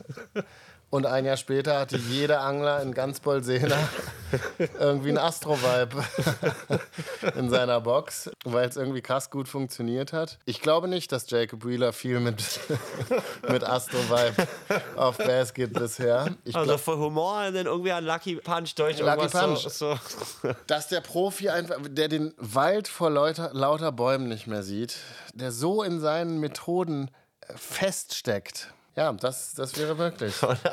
Wenn, vor allem, wenn es nicht läuft. Stell dir vor, du gehst mit Jacob Wheeler los und so und er macht halt immer Schema F, immer das so Powerfishing, ein bisschen Finesse, dies, das, probiert die verschiedenen Sachen. Aber er kommt einfach nicht auf die bescheuertste aller Ideen. Da Genau. kommt er einfach nicht drauf. Hat er nicht im Repertoire. und dann kommst du. Da komme ich ins Spiel. Gute Antwort. So, Leute, wir machen jetzt hier einen ganz kurzen Cut. Wir haben gerade festgestellt, dass wir dringend nach Hause müssen. Ja, ihr werdet es kaum Ich muss sagen, bis jetzt hat es Spaß gemacht. hat Also Spaß ich weiß gemacht. Nicht echt, wieso nicht wir das öfter machen. Es macht immer wieder Spaß. Ich weiß schon. Ich weiß auch letztendlich. Wir bringen das morgen früh zu Ende und ähm, für euch ändert sich gar nichts. Bis gleich. Guten Morgen, Toni. So, wieder da. Machen wir das hier mal fix äh, zu Ende, würde ich sagen. Ja. Wir sind äh, stehen geblieben beim Jahresrückblick 2023. Die Rubrik heißt Weißt du noch? Und ich habe mir ein paar Sachen aufgeschrieben. Ich bin jetzt ehrlicherweise nicht irgendwie durch meinen Kalender gegangen und habe hab richtig aktiv gesucht, sondern eher in meinem Gedächtnis äh, geguckt, was, was äh, ich da noch so finden kann. Okay. Hast du zum Jahresrückblick ein paar Sachen aufgeschrieben oder nicht so? Ich habe, ja, das ist tatsächlich eine der einzigen Sachen, wo ich wirklich was geschrieben habe. Cool. Januar habe ich nichts, kann ich dir sagen. Also falls du was im Januar hast, das interessant wäre. Ich habe es nicht nach Monaten. Ich habe als erstes bei mir die Ausstrahlung zum IPC Bass mit Mike Iaconelli. Okay, cool. Das hatte ich gar nicht drauf, von daher ganz gut. Also da können wir eigentlich noch mal einen ganz kurzen Rückblick erstmal in 2022 machen, denn getroffen haben wir Mike Iaconelli ja Ende Oktober in 2022. War für uns eine Riesensache, dass ja einer der bekanntesten und erfolgreichsten Angler aller Zeiten beim YPC Bass mitmacht.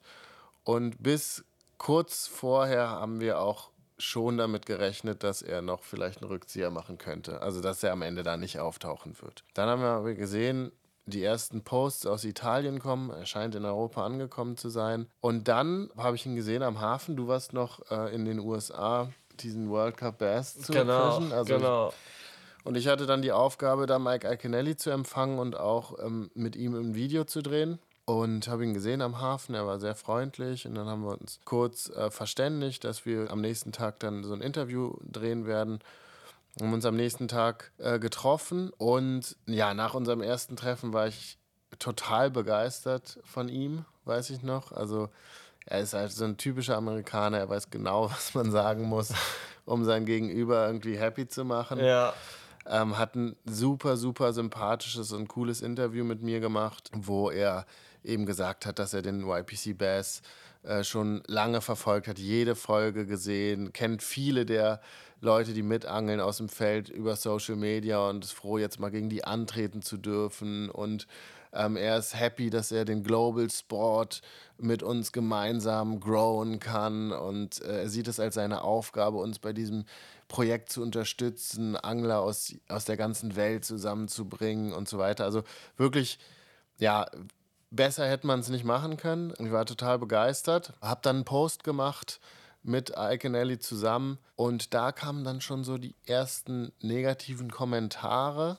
Äh, Hintergrund war, dass Yoshi und Maxi auf ihrem Catch and React Kanal, ich weiß nicht, ich glaube ein, zwei Jahre vorher, ein Reaction-Video gemacht haben zu einem Video von Mike Iaconelli, wo er in New York im Central Park absichtlich einen Karpfen reißt und den dann ja den Passanten dort so zeigt und ja und das total normal findet. Und ähm, das ist ja in Deutschland nicht normal oder auch wahrscheinlich in Europa nicht normal. Und ja, seitdem gibt es auf jeden Fall viele Leute oder gab es viele Leute, die ähm, Mike Iaconelli in Deutschland scheiße fanden. Ich, ich, glaube ehrlich gesagt, viele haben Mike Iaconelli gar nicht gekannt. Also es ist einfach dieses Bass-Szene und so, es ist nicht so, so häufig vertreten in Deutschland. Ich glaube, viele haben überhaupt zuallererst Mal mit Mike Arcanelli und sein Name in Kontakt gekommen mit dieses Catch-and-React-Video von Yoshi und, und, und Maxi. Genau. Und, und klar. Auf jeden Fall, wir haben dann gepostet, Arcanelli ist dabei. Viele haben geschrieben, super geil, endlich mal ein richtiger Profi und so weiter. Aber es haben auch welche geschrieben, ist es nicht der Tierquäler aus dem Central Park? Und das hat dann auch Icident gelesen, hat dann ein Video gemacht mit dem Titel Tierquäler beim YPC Bass. Ja, und damit, sag ich mal, war eine gute Grundlage für einen soliden Shitstorm gelegt, auf jeden Fall. Da ist immer eigentlich verlassbar, Icy, ja? Also, wenn es, wenn es eine Möglichkeit gibt, einen, einen Shitstorm zu produzieren, dann Icy ist eigentlich dein Mann. Prinzipiell muss man, muss man sagen, dass natürlich ein Karpfenreißen im Central Park aus unserer Perspektive total scheiße ist und glaube, niemand in Deutschland verstehen kann, wie man das cool finden kann. Also inklusive uns. Ich kannte dieses Video nicht, aber kannte es dann und es ist schon beschämend, ähm, das zu sehen. Wie vieles in Amerika beschämend ist, was ich da in meinem Leben schon gesehen habe. Also wie mit bestimmten Sachen, mit Ressourcen umgegangen wird, wie mit Tieren umgegangen wird. Man hat eine Köderfischroute dabei, wo so ein Paternoster-System dran ist, holt die Köderfische aus dem Wasser, hat fünf dran, nimmt sich ein, lebend äh, an den großen Haken, schmeißt ihn raus. Die anderen vier ersticken da auf dem Steg. Die Amerikaner zum Teil, ich will jetzt nicht alle über einen Kamm scheren, aber prinzipiell ist für bestimmte Sachen, ja, sind, gelten schon sehr, sehr andere Standards. Also mit lebendem Köderfisch angeln ist total normal, macht jeder in den USA. Ja, auch, keine Ahnung, zum Schwimmen und dann einen Fisch abzuknallen mit irgendwie einem Speer oder. Pfeil ähm, und Bogen. Ja, Pfeil und Bogen, genau, alles Mögliche. Und auch nicht, um den Fisch zu essen, sondern einfach nur aus Spaß, Karpfen mit Pfeil und Bogen jagen und so. Sollte man vielleicht schon ein bisschen in die Betrachtung mit reinbeziehen, dass es dort ja einfach auch ein bisschen andere Standards herrschen. Trotzdem kann man es ja scheiße finden. Aber auf jeden Fall wurde uns klar, dass wir da doch ein bisschen eine pikante Situation äh, jetzt haben, weil wir eben Iconelli im Turnier eigentlich da als Superstar haben und total gespannt waren, wie er, wie er da performen wird und auch Bock drauf hatten auf das Projekt natürlich, gleichzeitig äh, eben ja eine, eine, sehr, sehr negative Einstellung ihm ge gegenüber herrschte in Teilen der Community. Und deswegen haben wir ihn und auch seine Frau und auch die Marketingleitung von Pure Fishing auf dieses Problem angesprochen, auch gefragt, ob es vielleicht möglich wäre, dieses Video zu löschen oder ein Statement dazu zu machen. Die auch ein paar Jahre alt war, ja. Es war kein Video, die absolut durch die Decke gegangen ist und überhaupt kein wichtiges Video, sage ich mal, von Mike auf seinem Kanal so gesehen. Es genau. war ein ganz random, ganz, ganz altes Video, die äh, nichts mit Bassfishing zu tun hat. Genau. Wir haben gesagt, hey, kommt, das ist doch für euch, kann das doch echt kein wichtiges Video sein. Ja. Ihr würdet uns einen großen Gefallen damit tun, ähm, wenn ihr dieses Video runternehmen würdet und im besten Fall auch erklären würdet, dass ihr versteht, dass das für Europäer befremdlich und, und nicht cool ist. Wir haben auch der Community gegenüber gesagt, wir können nicht mehr machen, als Iconelli darauf anzusprechen und haben das in Italien gemacht, face to face, haben es dann später auch nochmal gemacht per Mail, weil in Italien war es ja, also es ist schon denkbar, wir überlegen uns das und so weiter. Dann ist aber nichts passiert und nochmal per Mail und dann kam irgendwann von seiner Frau die Antwort, dass sie kein Video äh, runternehmen werden und dass sie äh, Leuten, die ihn irgendwie ankreiden und ihm was Böses wollen, auch keine Plattform bieten und so weiter und so fort. Am Ende ist es ihm einfach absolut scheißegal. Muss man einfach sagen, was wir denken in Europa. Wie auch immer, kommen wir zur Ausstrahlung. Die Ausstrahlung ging dann los. Viele Leute waren schon ein bisschen negativ eingestellt. Und dann äh, hat Ike eben dann auch noch einen draufgesetzt, hat unendlich rumgeschrien und einfach ein Verhalten an den Tag gelegt, was dann, glaube ich, auch für viele Leute sehr neu war und auch nicht schön anzusehen offensichtlich. Das Fischhandling wurde extrem kritisiert, das ich persönlich ehrlich gesagt nicht so schlimm fand. Also ich finde nicht, dass er mit den Fischen vorher der Kamera sehr anders umgegangen ist als andere Angler. Aber es war krass, was für ein negatives Feedback wir bekommen haben zu Mike Iconelli, zu seinem Auftreten und Riesen, so weiter. Riesen Shitstorm von Mike, der Ike. Und es war echt schade, weil wir schon ganz viele positive Aspekte, die wir gesehen haben, einfach nicht mehr betrachtet wurden. Also, dass er einfach ja, krasser geangelt hat und anders geangelt hat als alle anderen, dass er extrem gut vor der Kamera war und extrem gut erklärt hat, dass er sehr, sehr viel Knowledge einfach in diese Sendung reingebracht hat. Das ist alles ziemlich ins Abseits Aber es ist gerückt. halt immer so leider. Also es ist schon genauso wie, haben wir besprochen über viele Shitstorms über das ganze Jahr, sage ich mal, in unserer IPCs und so weiter. Es ist einfach so, wenn ein paar Leute anfangen, auf irgendeine zu schießen. Es ist leider so in dieser Social-Media-Welt, vor allen Dingen auf YouTube, dass dann, wenn du anonym kommentieren kannst, es ist Wahnsinn, wie schnell so eine, so eine Snowball-Effekt passiert. Und wie du sagst, es ist dann egal, wie gut die Person ist oder was die, sage ich mal, positiv versuchen reinzubringen, das wird alles hart ignoriert. Und Ich fand, ich das war eine super spannende Story. Nicht nur, dass Ike selber extrem gut vor der Kamera performt hat, wir wollten ja auch alle wissen, ist es möglich, einen Angler, der seit 30 Jahren auf jeden Fall professionell auf Bass angelt, also der in seinem Leben kaum was anderes gemacht hat als das, ob es möglich ist, ihn auch noch gepaart mit einem lokalen Guide zu schlagen. Und, und das war einfach für uns ein, ein so spannendes Projekt und es war einfach schade, dass ähm, das so in den Hintergrund gerückt ist. Ähm, ja, und, und ehrlicherweise ähm, glaube ich, dass viele auch nicht so richtig wissen oder wahrnehmen oder ihnen nicht bewusst ist, dass diese ganzen negativen Kommentare Iconelli überhaupt nicht interessieren. Also die einzigen, d- denen ihr damit wehtut, bei uns eigentlich, sind, oder? sind dann wir. Also die einzigen, die sich deswegen äh, überhaupt einen Kopf machen und versuchen, das irgendwie zu klären und sich da rechtfertigen und da versuchen, irgendwie ein bisschen den Brand zu löschen, sind wir für unser Projekt. Und Iconelli, der war längst. Abs absolut scheißegal. Der, was da in Deutschland in irgendwelche Kommentarspalten geschrieben wird, ist dem in New Jersey so absolut scheißegal. Es ist sogar scheißegal, was die Leute in Amerika über ihn schreiben. Also das, Das stimmt. Das, er ist einfach so. Er ist ähm, nicht nur, genau, also es ist nicht nur, dass der ein polarisierender Charakter jetzt hier in Europa war mit seinem Verhalten, sondern in den USA ist der total polarisierend. Es gibt ganz, ganz, ganz, ganz viele Leute, die ihn in den USA nicht mögen, was ich in dem Fall ehrlich gesagt sympathisch finde, denn die, die ihn nicht mögen, sind eigentlich nicht so coole Leute. Mike Iconelli hat den Bass-Sport in den USA insofern ein bisschen revolutioniert, als dass er sich an viele Etikette nicht so gehalten hat. Also Bassangeln oder überhaupt Sportangeln ist ja ein weißen Sport, ein Sport für reiche weiße Männer, kann man sagen, in den USA. Ähnlich wie Golf oder so und oder Tennis. Und Iconelli hat halt viele ungeschriebene Gesetze gebrochen. Und gerade in den Südstaaten, wo ja eine große rechte politische Mehrheit da ist und, und wo eben dieses Bassangeln auch sehr, sehr populär ist, dort hat er sich sehr, sehr viele Feinde gemacht. Also zum Beispiel gibt es das Gesetz, wenn dein Gegner einen Fisch verliert, dann wirfst du nicht genau an die Stelle. Steht aber nirgends die Regel, also hat Iconelli gemacht.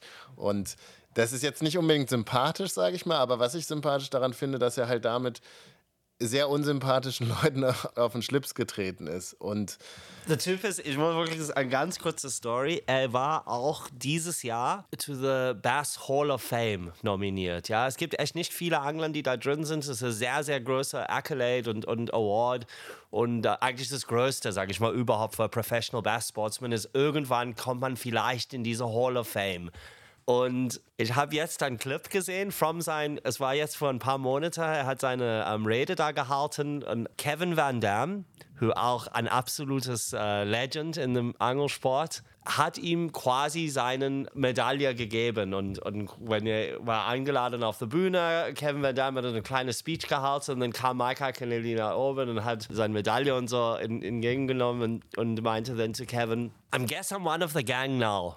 That's what he said. Ja. Alle haben angefangen, richtig hart zu lachen. Der Typ hat vor ungefähr 10 Jahren oder 15 Jahre davor hat Mike Iaconelli gefischt in ein ganz wichtiges Turnier. Kevin Van Damme war direkt neben ihm als Konkurrenz in ein anderes Boot. Kevin hat ziemlich gut gefangen. Du siehst, wie Mike wirklich ganz, ganz nah an ihm fährt, parkt sein Boot direkt neben ihm, fängt an zu fischen und fängt an, richtig gute Fische zu fangen.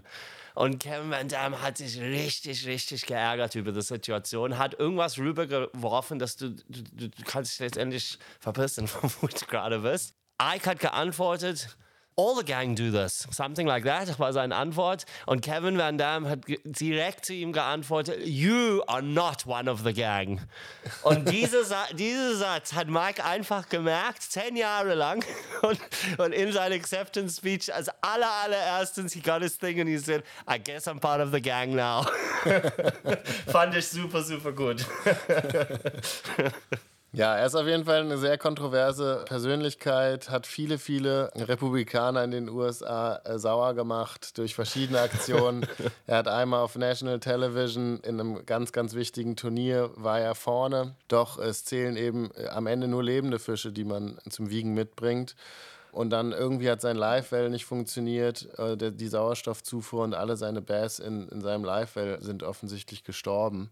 Und dann war er nicht erster, sondern letzter und ist so ausgerastet vor laufender Kamera, hat sein ganzes Boot zerstört, inklusive der großen amerikanischen Flagge, die jeder, jeder Angler hinten an seinem Boot angebracht haben musste, hat diese Amerika-Flagge so, so kaputt gemacht und seitdem finden eigentlich alle Nationalisten in den USA ihn total scheiße, weil er irgendwie ja das Land nicht genug ehrt oder so. Er ist ein durchgeknallter Freak, muss man sagen. Absolut. Aber er hat auf jeden Fall auch Seiten, ja, die ich ihm nicht so übel nehme. Ja, ja, ist so. Übrigens, wer sich dafür interessiert. Du kannst auf seinen Kanal gehen, Mike Iconellis YouTube-Kanal. Und das heißt dann The Iconelli Story. Das ist eine 10- oder 12-teilige Dokumentation von seiner Frau und ihm produziert worden. Es geht von wirklich, wenn er ein Kind ist, äh, wo er angel geht mit seinem Onkel, bis zum heute. Sehr, sehr geile Dokumentar. Kann ich alle empfehlen, die, die Bock haben um, sage ich mal, wirklich ein bisschen mehr über ihn zu erfahren und generell über diese ganze Bass Angle Geschichte in Amerika. Ja, auf seinem Kanal ein zwölfteiliger Dokumentar über ihn. Richtig, richtig nice. Und es gibt auch irgendwo, ich weiß nicht genau, was es für eine Webseite ist, müsste ich nochmal recherchieren, gibt es so Profile von Bassanglern in den USA mit Foto und allen möglichen Angaben, inklusive Hobbys. Und was da bei Mike Iconelli als Hobbys steht, ist so unfassbar lustig. Also ich glaube irgendwie Ghost, Ghostbusting. Ghost, Ghost Hunting. Genau. Ghost Hunting. Und ganz, ganz, ganz strange Sachen stehen ja, da. Ja. Spätestens in der nächsten Folge werde ich mal die komplette Liste vorlesen. so, ja, dann ging es eigentlich shitstormy weiter. YPC Boat, dann mit Didi aus anderen Gründen. Absolut. Dazu ist, glaube ich, alles gesagt. Das haben wir äh, schon dieses Jahr während der Ausstrahlung verarbeitet. Ja, also ganz kurz mal, im März haben wir die Anglerschmiede-Sache, sage ich mal, zu Ende gebracht. Also war viele Gespräche zwischen uns und die Anglerschmiede. Das habt ihr vielleicht ein bisschen später mitbekommen, aber schon ab März haben wir schon intensiv angefangen, mit der Anglerschmiede zusammenzuarbeiten. Das war auch für uns eine, eine neue Geschichte, die wir jetzt mit eingestiegen sind und schau gespannt, wie das alles so weiterentwickelt. Wir haben den Podcast gestartet. Genau. Ähm, der uns sehr, sehr viel Freude macht. Herzlichen Dank nochmal an der Stelle, ähm, dass das Feedback dazu so großartig ist. Äh, wir versuchen auf jeden Fall nächstes Jahr den Zwei-Wochen-Rhythmus wieder einzuhalten ab Januar. Dann ich habe YPC Bank, das wir gefilmt haben im Mai. Da habe ich das erste Mal, was ich ziemlich geil fand, war einfach der Fakt, dass ich könnte mit so vielen Rodfather-Routen angeln von unseren eigenen Routenserien. War echt ganz cool, dass wir so, also die waren nicht alle draußen offiziell, sage ich mal, auf dem Markt, aber zu dem Zeitpunkt haben wir alle Samples natürlich gehabt und ich habe bei der YPC ganz viele unterschiedliche Rodfather LMAB-Routen gehabt. Was, Auch äh, eine, die immer noch nicht draußen ist. Genau, Die Shoot and Jerk. so ist es. Und ähm, Wir haben kurz überlegt, ob wir sie Jerk and Shoot nennen sollen, aber das wäre dann doch vielleicht ein bisschen zweideutig. Auf jeden Fall, zusammen mit Santos, Santos Sack. Aber war cool. Also auch muss ich sagen, da habe ich auch mit ein paar von unseren neuen Köder oder neue Farben auch in dem Turnier gefischt. War generell kein riesengroßes Turnier für mich, aber es war echt nice, muss ich sagen. Ist schon natürlich irgendwann ein richtig cooles Gefühl, wenn man mit seinem eigenen Brand ähm, fischen kann und dann gibt es so viele auch Möglichkeiten von den Routen. Ja, es, war, es ist auf jeden Fall mir im Gedächtnis geblieben, dass es schon ein sehr schönes Gefühl war mit so vielen neuer LMAB Tackle. Wir haben den YPC Boat gedreht. Was mir dazu in Erinnerung geblieben ist, ist, dass wir noch nie so viele Angler versammelt hatten an einem Ort. Also wir hatten 24 Teams, A2 Angler plus die ganzen Kameraleute. Also ich weiß noch bei dem Kickoff-Meeting, wo ich stand, um äh, irgendwie nochmal die Regeln zu erklären. Es war schon Wahnsinn, Ja. was da los war, wie groß das geworden ist. Und das Turnier an sich war auch richtig, richtig cool. Es war sehr, sehr schwierig. Wir haben darüber schon gesprochen, äh, wegen des Wetters. Aber es wurden krasse Fische gefangen und ihr könnt euch da auf ein großartiges Turnier freuen. Im Juni dann direkt nach YPC Bank haben wir dann die erste YPC UK aufgenommen. Das war für mich als allererstens ein bisschen ungewohnt, weil ich habe ähm, die Rolle quasi vom Toni gehabt. Also ich war nicht mehr Angler in dem Turnier, musste das Ganze moderieren und vor allen Dingen ähm, ordentlich alle Ergebnisse und alles eintragen in die Excel-Tabellen und so weiter. Also Gut möglich, dass das nächstes Jahr auch beim YPC Bank so sein wird. Gut möglich, genau. Es ist kleine Verplapperung auch. Kleine Verplapperung. es, es sieht so aus, dass ich äh, aus familiären Gründen verhindert sein werde. Und wenn das tatsächlich so ist, dann wird Daniel meine Rolle übernehmen und äh, nicht mitfischen nächstes Jahr beim YPC Bank. Ja, ich weiß, viele wird sehr, sehr traurig in diesem Moment, aber Leute, ihr wird das überleben. Ich wahrscheinlich auch. Vor allem die, die Gegner werden sehr, sehr traurig. Das glaube ich Ein, ein Freilos weniger in der, in der Gruppe. Äh, genau. Aber ja, YPC UK war eine sehr coole Erfahrung zum Filmen und es, es läuft jetzt gerade ähm, gutes Feedback. Die allererste finale Episode kommt jetzt an Sonntag, also für diejenigen, die das vielleicht noch nicht mitbekommen haben, An Heiligabend. an Heiligabend. Die Engländer, die machen ja nichts an Heiligabend, ne, außer saufen. Also saufen, genau. ist eigentlich auch keine schlechte Tradition. Die hauen sich alle richtig weg, da wird auch nichts mit Geschenke oder sonst was gemacht. Ähm, dann pennt man erstmal richtig aus am nächsten Tag und dann zum Mittag trifft man sich und ein großer ähm, Roast und äh, da wird der Geschenke dann verteilt. Ich stelle mir das so vor, dass man als Vater dann wahrscheinlich mit einem Riesenkater aufwacht und richtig ungeduldige, nervige Kinder hat, die jetzt ihre Geschenke auspacken wollen. Ab 9 Uhr morgens oder so. Ja, das schon, das gibt es ja Vor- und Nachteile natürlich bei so einer Tradition. Dann haben wir YPC Bank Finale und YPC Bass, das können wir ja mittlerweile sagen, in Spanien abgefilmt. Beides zusammen. Das war für mich ein absolutes Highlight im Jahr, nochmal rauszukommen hier aus Berlin und ja, nochmal im Warmen, an einem geilen Ort mit richtig coolen Leuten. Also dadurch, dass eben da auch diese zwei Turniere quasi nacheinander gefilmt wurden, also während das YPC Bankfinale stattgefunden hat, haben sich die YPC Bass Angler bereits vorbereitet. Habt ihr auch vielleicht gesehen, dass Ewart äh, und auch das B1 Boot Center sind ja schon in der YPC Bank Finalfolge aufgetaucht. Und dadurch hatten wir einfach extrem viele Angler an einem Platz, in einer coolen Location, richtig leckeres Essen, geiles Wetter jeden Tag. Ja, wirklich auch gute Freunde von uns dabei. Und das war wirklich eine wirklich sehr, sehr schöne Zeit. Zehn Tage hier mal aus dem Alltag fliehen. Absolut. Äh, Habe ich sehr genossen. Absolut. Für mich muss man fairerweise sagen, du hast etwas länger als zehn Tage. Also es hat gefühlt fast zehn Tage nur gedauert, dahin zu, anzukommen mit dem scheiß Auto und Boot. Also das war mein, für mich meine größte Fahrt ever, sage ich ganz ehrlich. Mit, also vor allen Dingen mit einem Boot hinten ran. Es war insgesamt knapp 8000 Kilometer ähm, Rundfahrt nach Spanien, dann nach Portugal und dann wieder zurück. Aber war, ja, wie Toni sagt, eine richtig, richtig geile Zeit in Spanien da. Und ganz ehrlich, außer dieser Fahrt, ich würde das, ja, ich würde es ehrlich gesagt ähm, öfter machen, gerne machen. Aber auf jeden Fall Urlaubsempfehlung an der Stelle unsererseits. Man kann vergleichsweise günstig nach Madrid fliegen. Äh, Mietwagen ist auch nicht so teuer in Spanien. Und Oriana La Vieja in Extremadura ist auch kein sehr teurer Ort. Also all in all würde ich sagen, vom Preis und vom Aufwand her ist es nicht so anders, äh, nach Extremadura zu fahren als zum Ebro zum Beispiel. Es dauert nicht viel länger. Kostenmäßig würde ich sagen, ist es auch vergleichbar. Und das Angeln dort unten ist schon fantastisch. Vor allem, wenn man auf Zander angeln möchte. Aber auch, auch Bass kann man wirklich richtig, richtig gut fangen.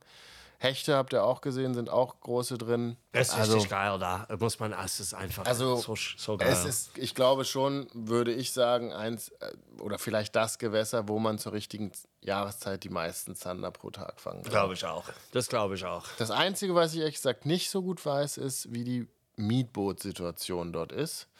Also wie leicht man an günstige Mietboote kommt, das kann ich. Also es gibt viele Guides dort, die mit sehr ja, teuren Bassboats da unterwegs sind. Aber ich habe wenig Leute in so ja, günstigen Mietbooten da rumschippern sehen. Das stimmt. also weniger als am Ebro auf jeden Das Fall, stimmt. viel weniger. Das stimmt. Es gibt, diese Infrastruktur gibt es nicht ganz so groß da, aber wir haben schon mit ein paar Leuten gesprochen, die uns gesagt haben, es gibt 100 pro Mietboote da. Ja, ja, es gibt. Und ehrlicherweise, wir haben auch viele Leute gesehen mit Bellybooten da. Ne? Genau. Wollte gerade sagen, ein Bellyboot und sogar vom Ufer. Also du kannst einfach super, Du brauchst super eigentlich fangen. kein Boot, genau. Also im Grunde brauchst du auch kein Boot. Du kannst auch eine geile Ufertour machen, kannst Bass fangen, kannst Hecht fangen, kannst Zander Ein paar fangen. Leute haben mir auch auf der Messe gefragt, wegen der Bassfishing spezifisch, ähm, wo ich persönlich empfehlen würde, jetzt, dass ich ein paar Gewässern gesehen habe, jetzt in Europa.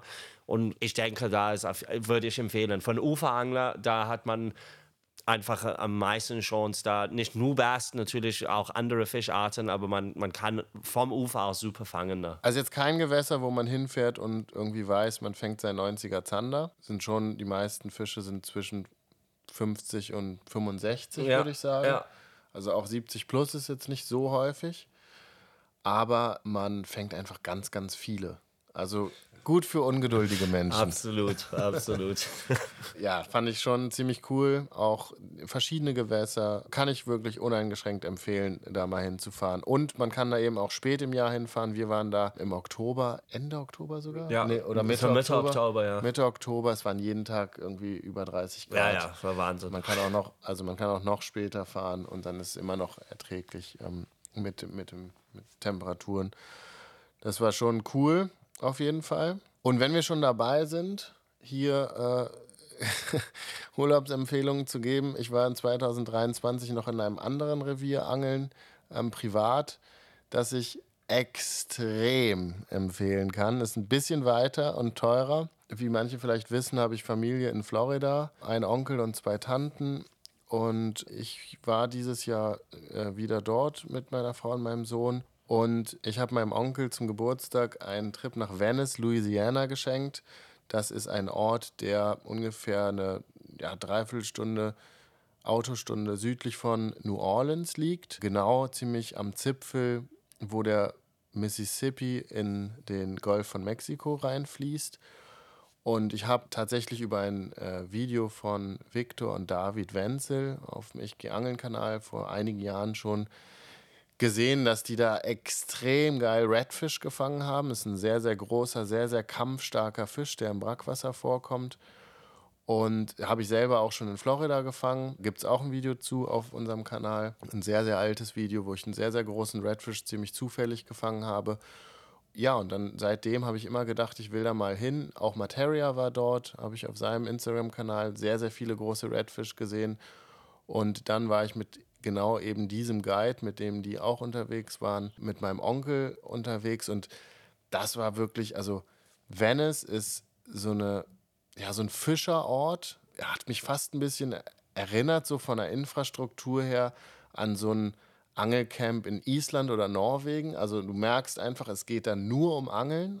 Und dieser Ort ist, sage ich mal, so, so, eine Mischung aus Norwegen und Wilder Westen äh, mit so einem Saloon und so. Es ist wirklich krass. Es gibt so Hausboote auf dem Wasser, in denen man übernachtet. Ich bin da angekommen. Während mein Onkel die Lizenzen fertig gemacht hat, habe ich mit dem ersten Wurf einen riesen Bass gefangen. Ich dachte, wir sind irgendwie im Salzwasser. Waren wir auch, also im Brackwasser. Trotzdem schwimmen da auch noch riesen Bass rum.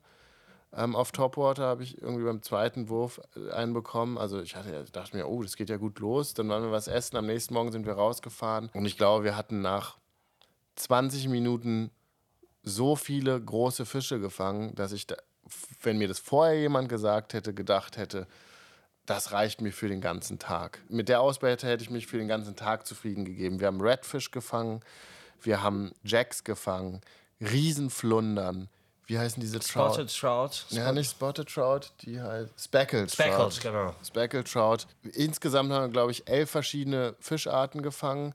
Wir haben, ich würde sagen, so 100 Delfine gesehen, 20 Alligatoren, äh, riesen, riesen Fische auch äh, gehakt, die wir nicht reinbekommen haben. Und ich würde sagen, wir haben, also wäre es jetzt so eine Fleischmachertour in Norwegen, gewesen und wir hätten jeden Fisch mitgenommen. Ich weiß nicht, ich glaube, wir hätten 200 Kilo Fisch gefangen an dem Tag. Es, es war unnormal. Also dieser äh, Punkt der Erde, wo der Mississippi in den Golf von Mexiko fließt, da ist so viel Fisch. Man kann es sich nicht vorstellen. Und wer mal in den USA ist und Bock hat auf einen sehr, sehr fischreichen Tag, dem kann ich ans Herz legen, es mal in Venice, Louisiana zu probieren.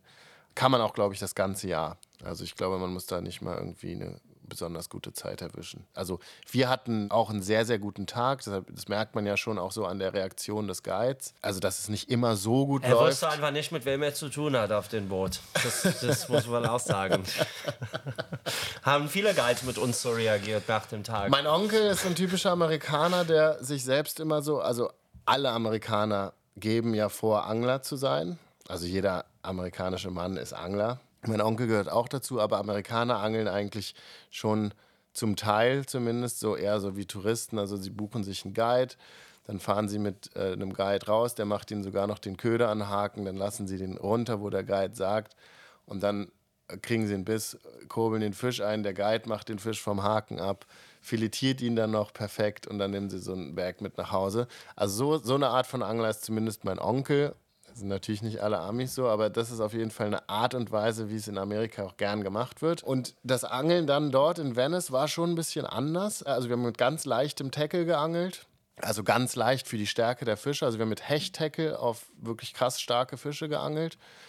Und mein Onkel angelt normalerweise, ja, Bottom Fishing, also am, am Grund bei, weiß ich nicht, 10 Meter Wassertiefe mit ganz schwerem Gerät. Ja, mit auf, so mit High, mit High Tackle auf eher kleinere Flip. Genau. Und auf, auf, also auf der, die angeln mehr so auf Red Snapper und sowas da in Florida. Und auf jeden Fall ähm, haben wir eher so in vier Meter Wassertiefe mit 10 Gramm Gummifisch, also wirklich so eine Angelei, so Hecht-Zander-Angelei. Also eigentlich eher sogar Zander-Angelei mit schwerem Zandertackle oder leichtem Hecht-Tackle, könnte man sagen. 80 Gramm Rute, sowas. Ja, und mein Onkel kam dann nicht so gut drauf klar irgendwie und irgendwie dachte er, er könnte den ja, doch, würde ich sagen, 90 Zentimeter Redfish war wahrscheinlich so ein 7, 8 Kilo Fisch oder so einfach so an der Route ins, Bo ins, Boot flippen, so wie er das macht mit so einem Red Snapper an seiner äh, ja super super schweren Angel da beim Tiefseeangeln. Und da ist natürlich sofort die Route durchgeknallt und der Guide ist ausgerastet. What are you even thinking, Joe? You think you can boat flip such a redfish? Are you crazy, Joe? mein Onkel ist schon ein stolzer Mann auf jeden Fall, der, auf, der es nicht so gewohnt ist, dass Leute auf die Art und Weise mit ihm reden.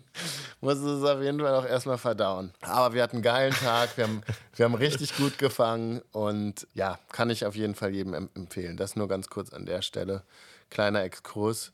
Also für eure nächsten Angelurlaube haben wir, glaube ich, jetzt eine, eine Lösung, die ja, ein bisschen budgetfreundlicher ist in Extremadura und dann auch noch für diejenigen, die entweder eh mal in Südstaaten unterwegs sind oder aber sich mal einen Traum erfüllen wollen.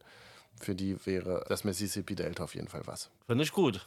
Ich habe nicht mehr viel zum Jahresrückblick. Ich sag mal, ich habe schon ein, zwei andere Sachen hier gehabt, aber ehrlich gesagt nichts so Wichtiges, außer vielleicht ganz kurz mal die WM nur, nur ganz kurz erwähnen. Es war natürlich für mich ein persönlicher Highlight dieses Jahr. Es ist sowieso immer cool, mit Leuten, den man, mit denen man gut versteht, generell auf eine Reise zu gehen und Zeit zu verbringen.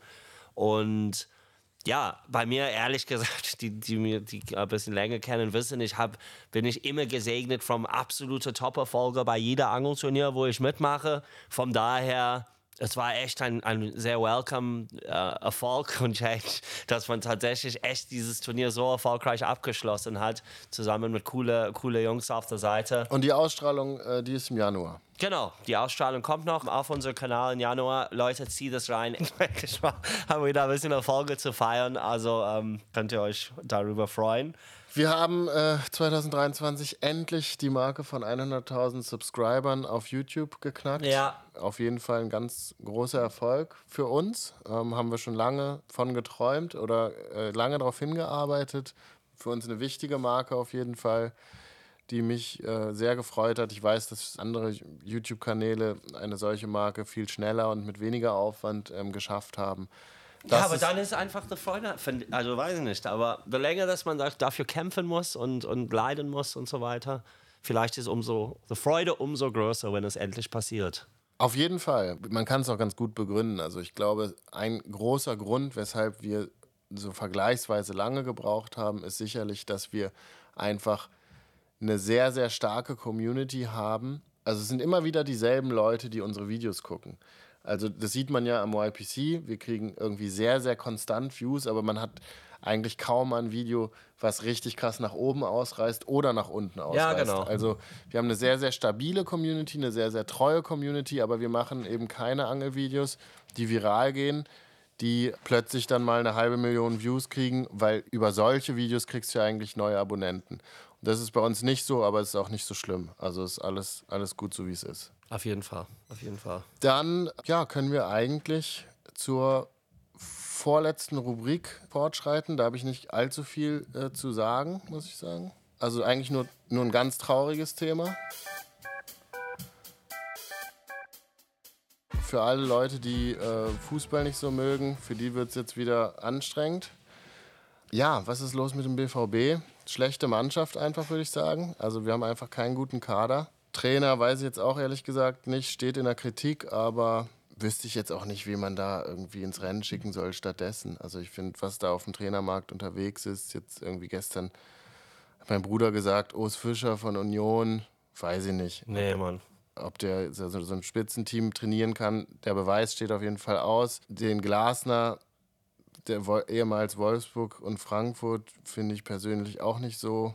Ist auch nicht so mein Fall. Ähm, Bo Svensson. Der kein Youngster. Man braucht schon, man merkt die jüngeren Coaches sind schon eher die, die glaube ich schon. Äh, ja, und, also ich wüsste nicht wen. Bin jetzt auch nicht so zufrieden mit der Situation, wie sie momentan ist. Finde aber auch, dass der Kader nicht so gut ist, wie, glaube ich, manche dachten. Ich finde einfach, wir haben keine guten Außenverteidiger. Riasson ist okay. Dazu kommt, dass die anderen sind einfach auch stark. Also Bay Bayern spielt echt immer stark und, und dieses Mal gibt es auch Leverkusen, die dazu sind, die auch, sage ich ja, mal, Leipzig sehr stark und Leverkusen, finde ich, äh, haben sich so verstärkt, wie Dortmund sich früher verstärkt hat, mit jungen, geilen Spielern, von denen man irgendwie weiß, dass, dass die ja spätestens nach einem halben Jahr wirklich zu Unterschiedsspielern werden können. Das hat Dortmund jahrelang richtig gut gemacht. Seit einer Weile, finde ich, kaufen wir irgendwie nur noch Spieler, die eigentlich nicht mehr so viel Entwicklungspotenzial vor sich haben und ich glaube, es ist nicht der, nicht der richtige Weg. Und ja, bin ziemlich abgeturnt, ehrlich gesagt, wie äh, von der Saison. Es würde immer von dem Champions League-Gesicht gesprochen, wie geil Dortmund in der Champions League gespielt hat. Ich meine, am Ende, das waren sechs Spiele, davon hat man vielleicht vier gut gespielt. Die hat man auch gut gespielt, okay, ist in einer sehr, sehr starken Gruppe weitergekommen. Bin ich auch froh drüber, freue ich mich auch drüber. Die Realität ist, dass wir vorgestern gegen Mainz schon wieder total beschissen gespielt haben. Spieler, ein, die Einwechslungen kann ich null nachvollziehen. Man bringt einen Sebastian Haller, der seit einem halben Jahr gefühlt keinen guten Ballkontakt hatte und glaubt, dass er dann da das entscheidende Tor schießen würde. Kann ich alles nicht so gut nachvollziehen.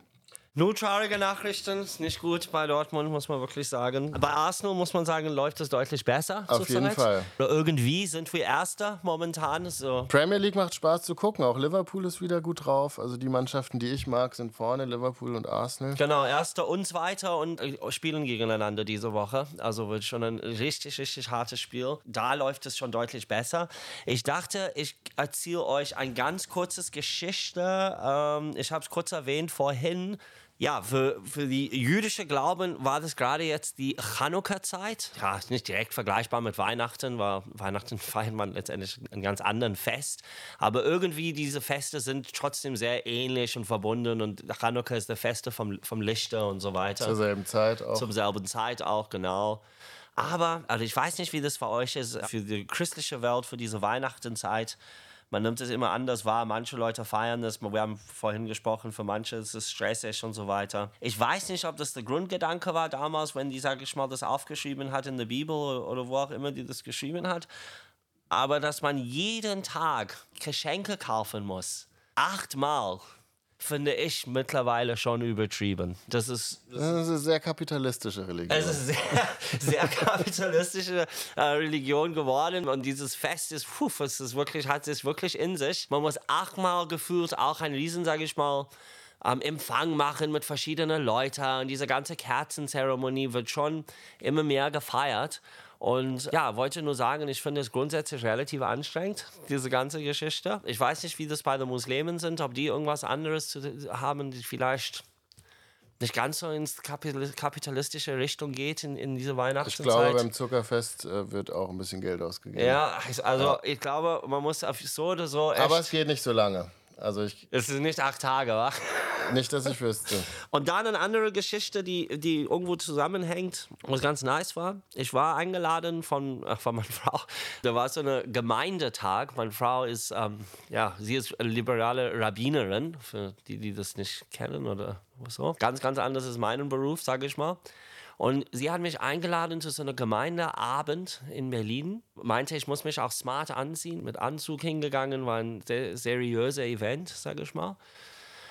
Und direkt bei Empfang war schon irgendwelche wichtige Leute da und so. Und eine Person, die ich nicht kannte, auch in Anzug, meinte, Guten, guten Abend, äh, Frau Andriani, Herr Andriani, ich kann euch begleiten zum, zum Fahrstuhl. Sind wir mit ihm gelaufen, haben wir echt, ehrlich gesagt ein bisschen gewundert, wieso er, er uns begleiten muss und so. Meine Frau übrigens hat, hat wirklich mir gesagt so oft, ey, ich muss ready sein. Olaf Scholz, der Kanzler, ist auch da bei diesem Event. Sie will unbedingt ein Selfie mit, mit, mit ihm machen und so weiter. Und dann war echt ziemlich lustig. Diese Person hat uns in Richtung äh, Fahrstuhl gelaufen und, und meine Frau musste dann irgendwo kurz hin, um jemanden zu begrüßen. Und er hat die Opportunity genutzt und meinte, hey, ich weiß nicht, ob das jetzt so angebracht ist. Mein Name ist Nils. Ich bin ein Riesenfan von euch. Kann ich kurz mal ein Selfie mit, euch, mit dir machen? Und da haben wir dann in unseren Anzügen unsere Selfie gemacht. Ah, Ich, ich habe mich muss einfach gefreut. Ich dachte, das war echt. Da sind alle diese Prominenten da, inklusive, inklusive Scholz. Und hier war ein Mann, der wusste wirklich, was eigentlich wichtig ist im Leben.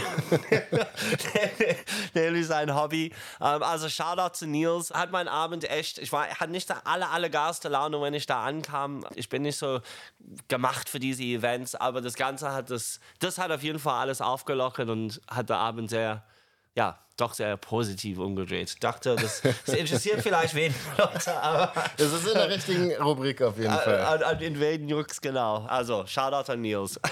Gut, dann kommen wir zur letzten Rubrik für heute. Ja, und die ist, glaube ich, entsprechend kurz, denn was soll noch anstehen? Das Jahr ist ja um. Gott sei Dank, muss ich sagen. Bei dir steht kleiner Urlaub wieder zu einer deiner neu entdeckten Lieblingsorte. Ja, wir fahren, fahren noch mal weg ein paar Tage. Vorher natürlich Weihnachten mit der Family. Aber ich bin echt froh, ein paar Tage jetzt frei zu haben. Und dann geht's im Januar auch schon wieder mit Vollgas weiter. Absolut, absolut. Leute, vielen Dank, dass ihr alle zugehört habt und uns ähm, so positive Feedback gegeben habt. Schreibt uns nochmal in dieser allerletzte Podcast für dieses Jahr eure Kommentare rein, eure Feedback, eure Anregungen, worüber wir vielleicht nächstes Jahr mehr sprechen sollen. Sollte es wirklich vielleicht einfach mehr Themen geben, die nichts mit Angel zu tun haben. Da finde ich, dass wir echt sehr stark sind, auch teilweise. ähm, sag einfach Bescheid. Daniel ist immer sehr, sehr gut darin, unsere Stärken zu identifizieren. muss man sagen. Und einer muss es machen. Gibt es genug anderen, die unsere Schwächen dafür identifizieren. Herzlichen Dank auf jeden Fall fürs coole Feedback. Frohe Weihnachten, habt ein paar gute Tage, kommt gut ins neue Jahr. Dicke Fische 2024 auf jeden Fall wünschen wir euch und ja, bis bald. Ciao. Ciao.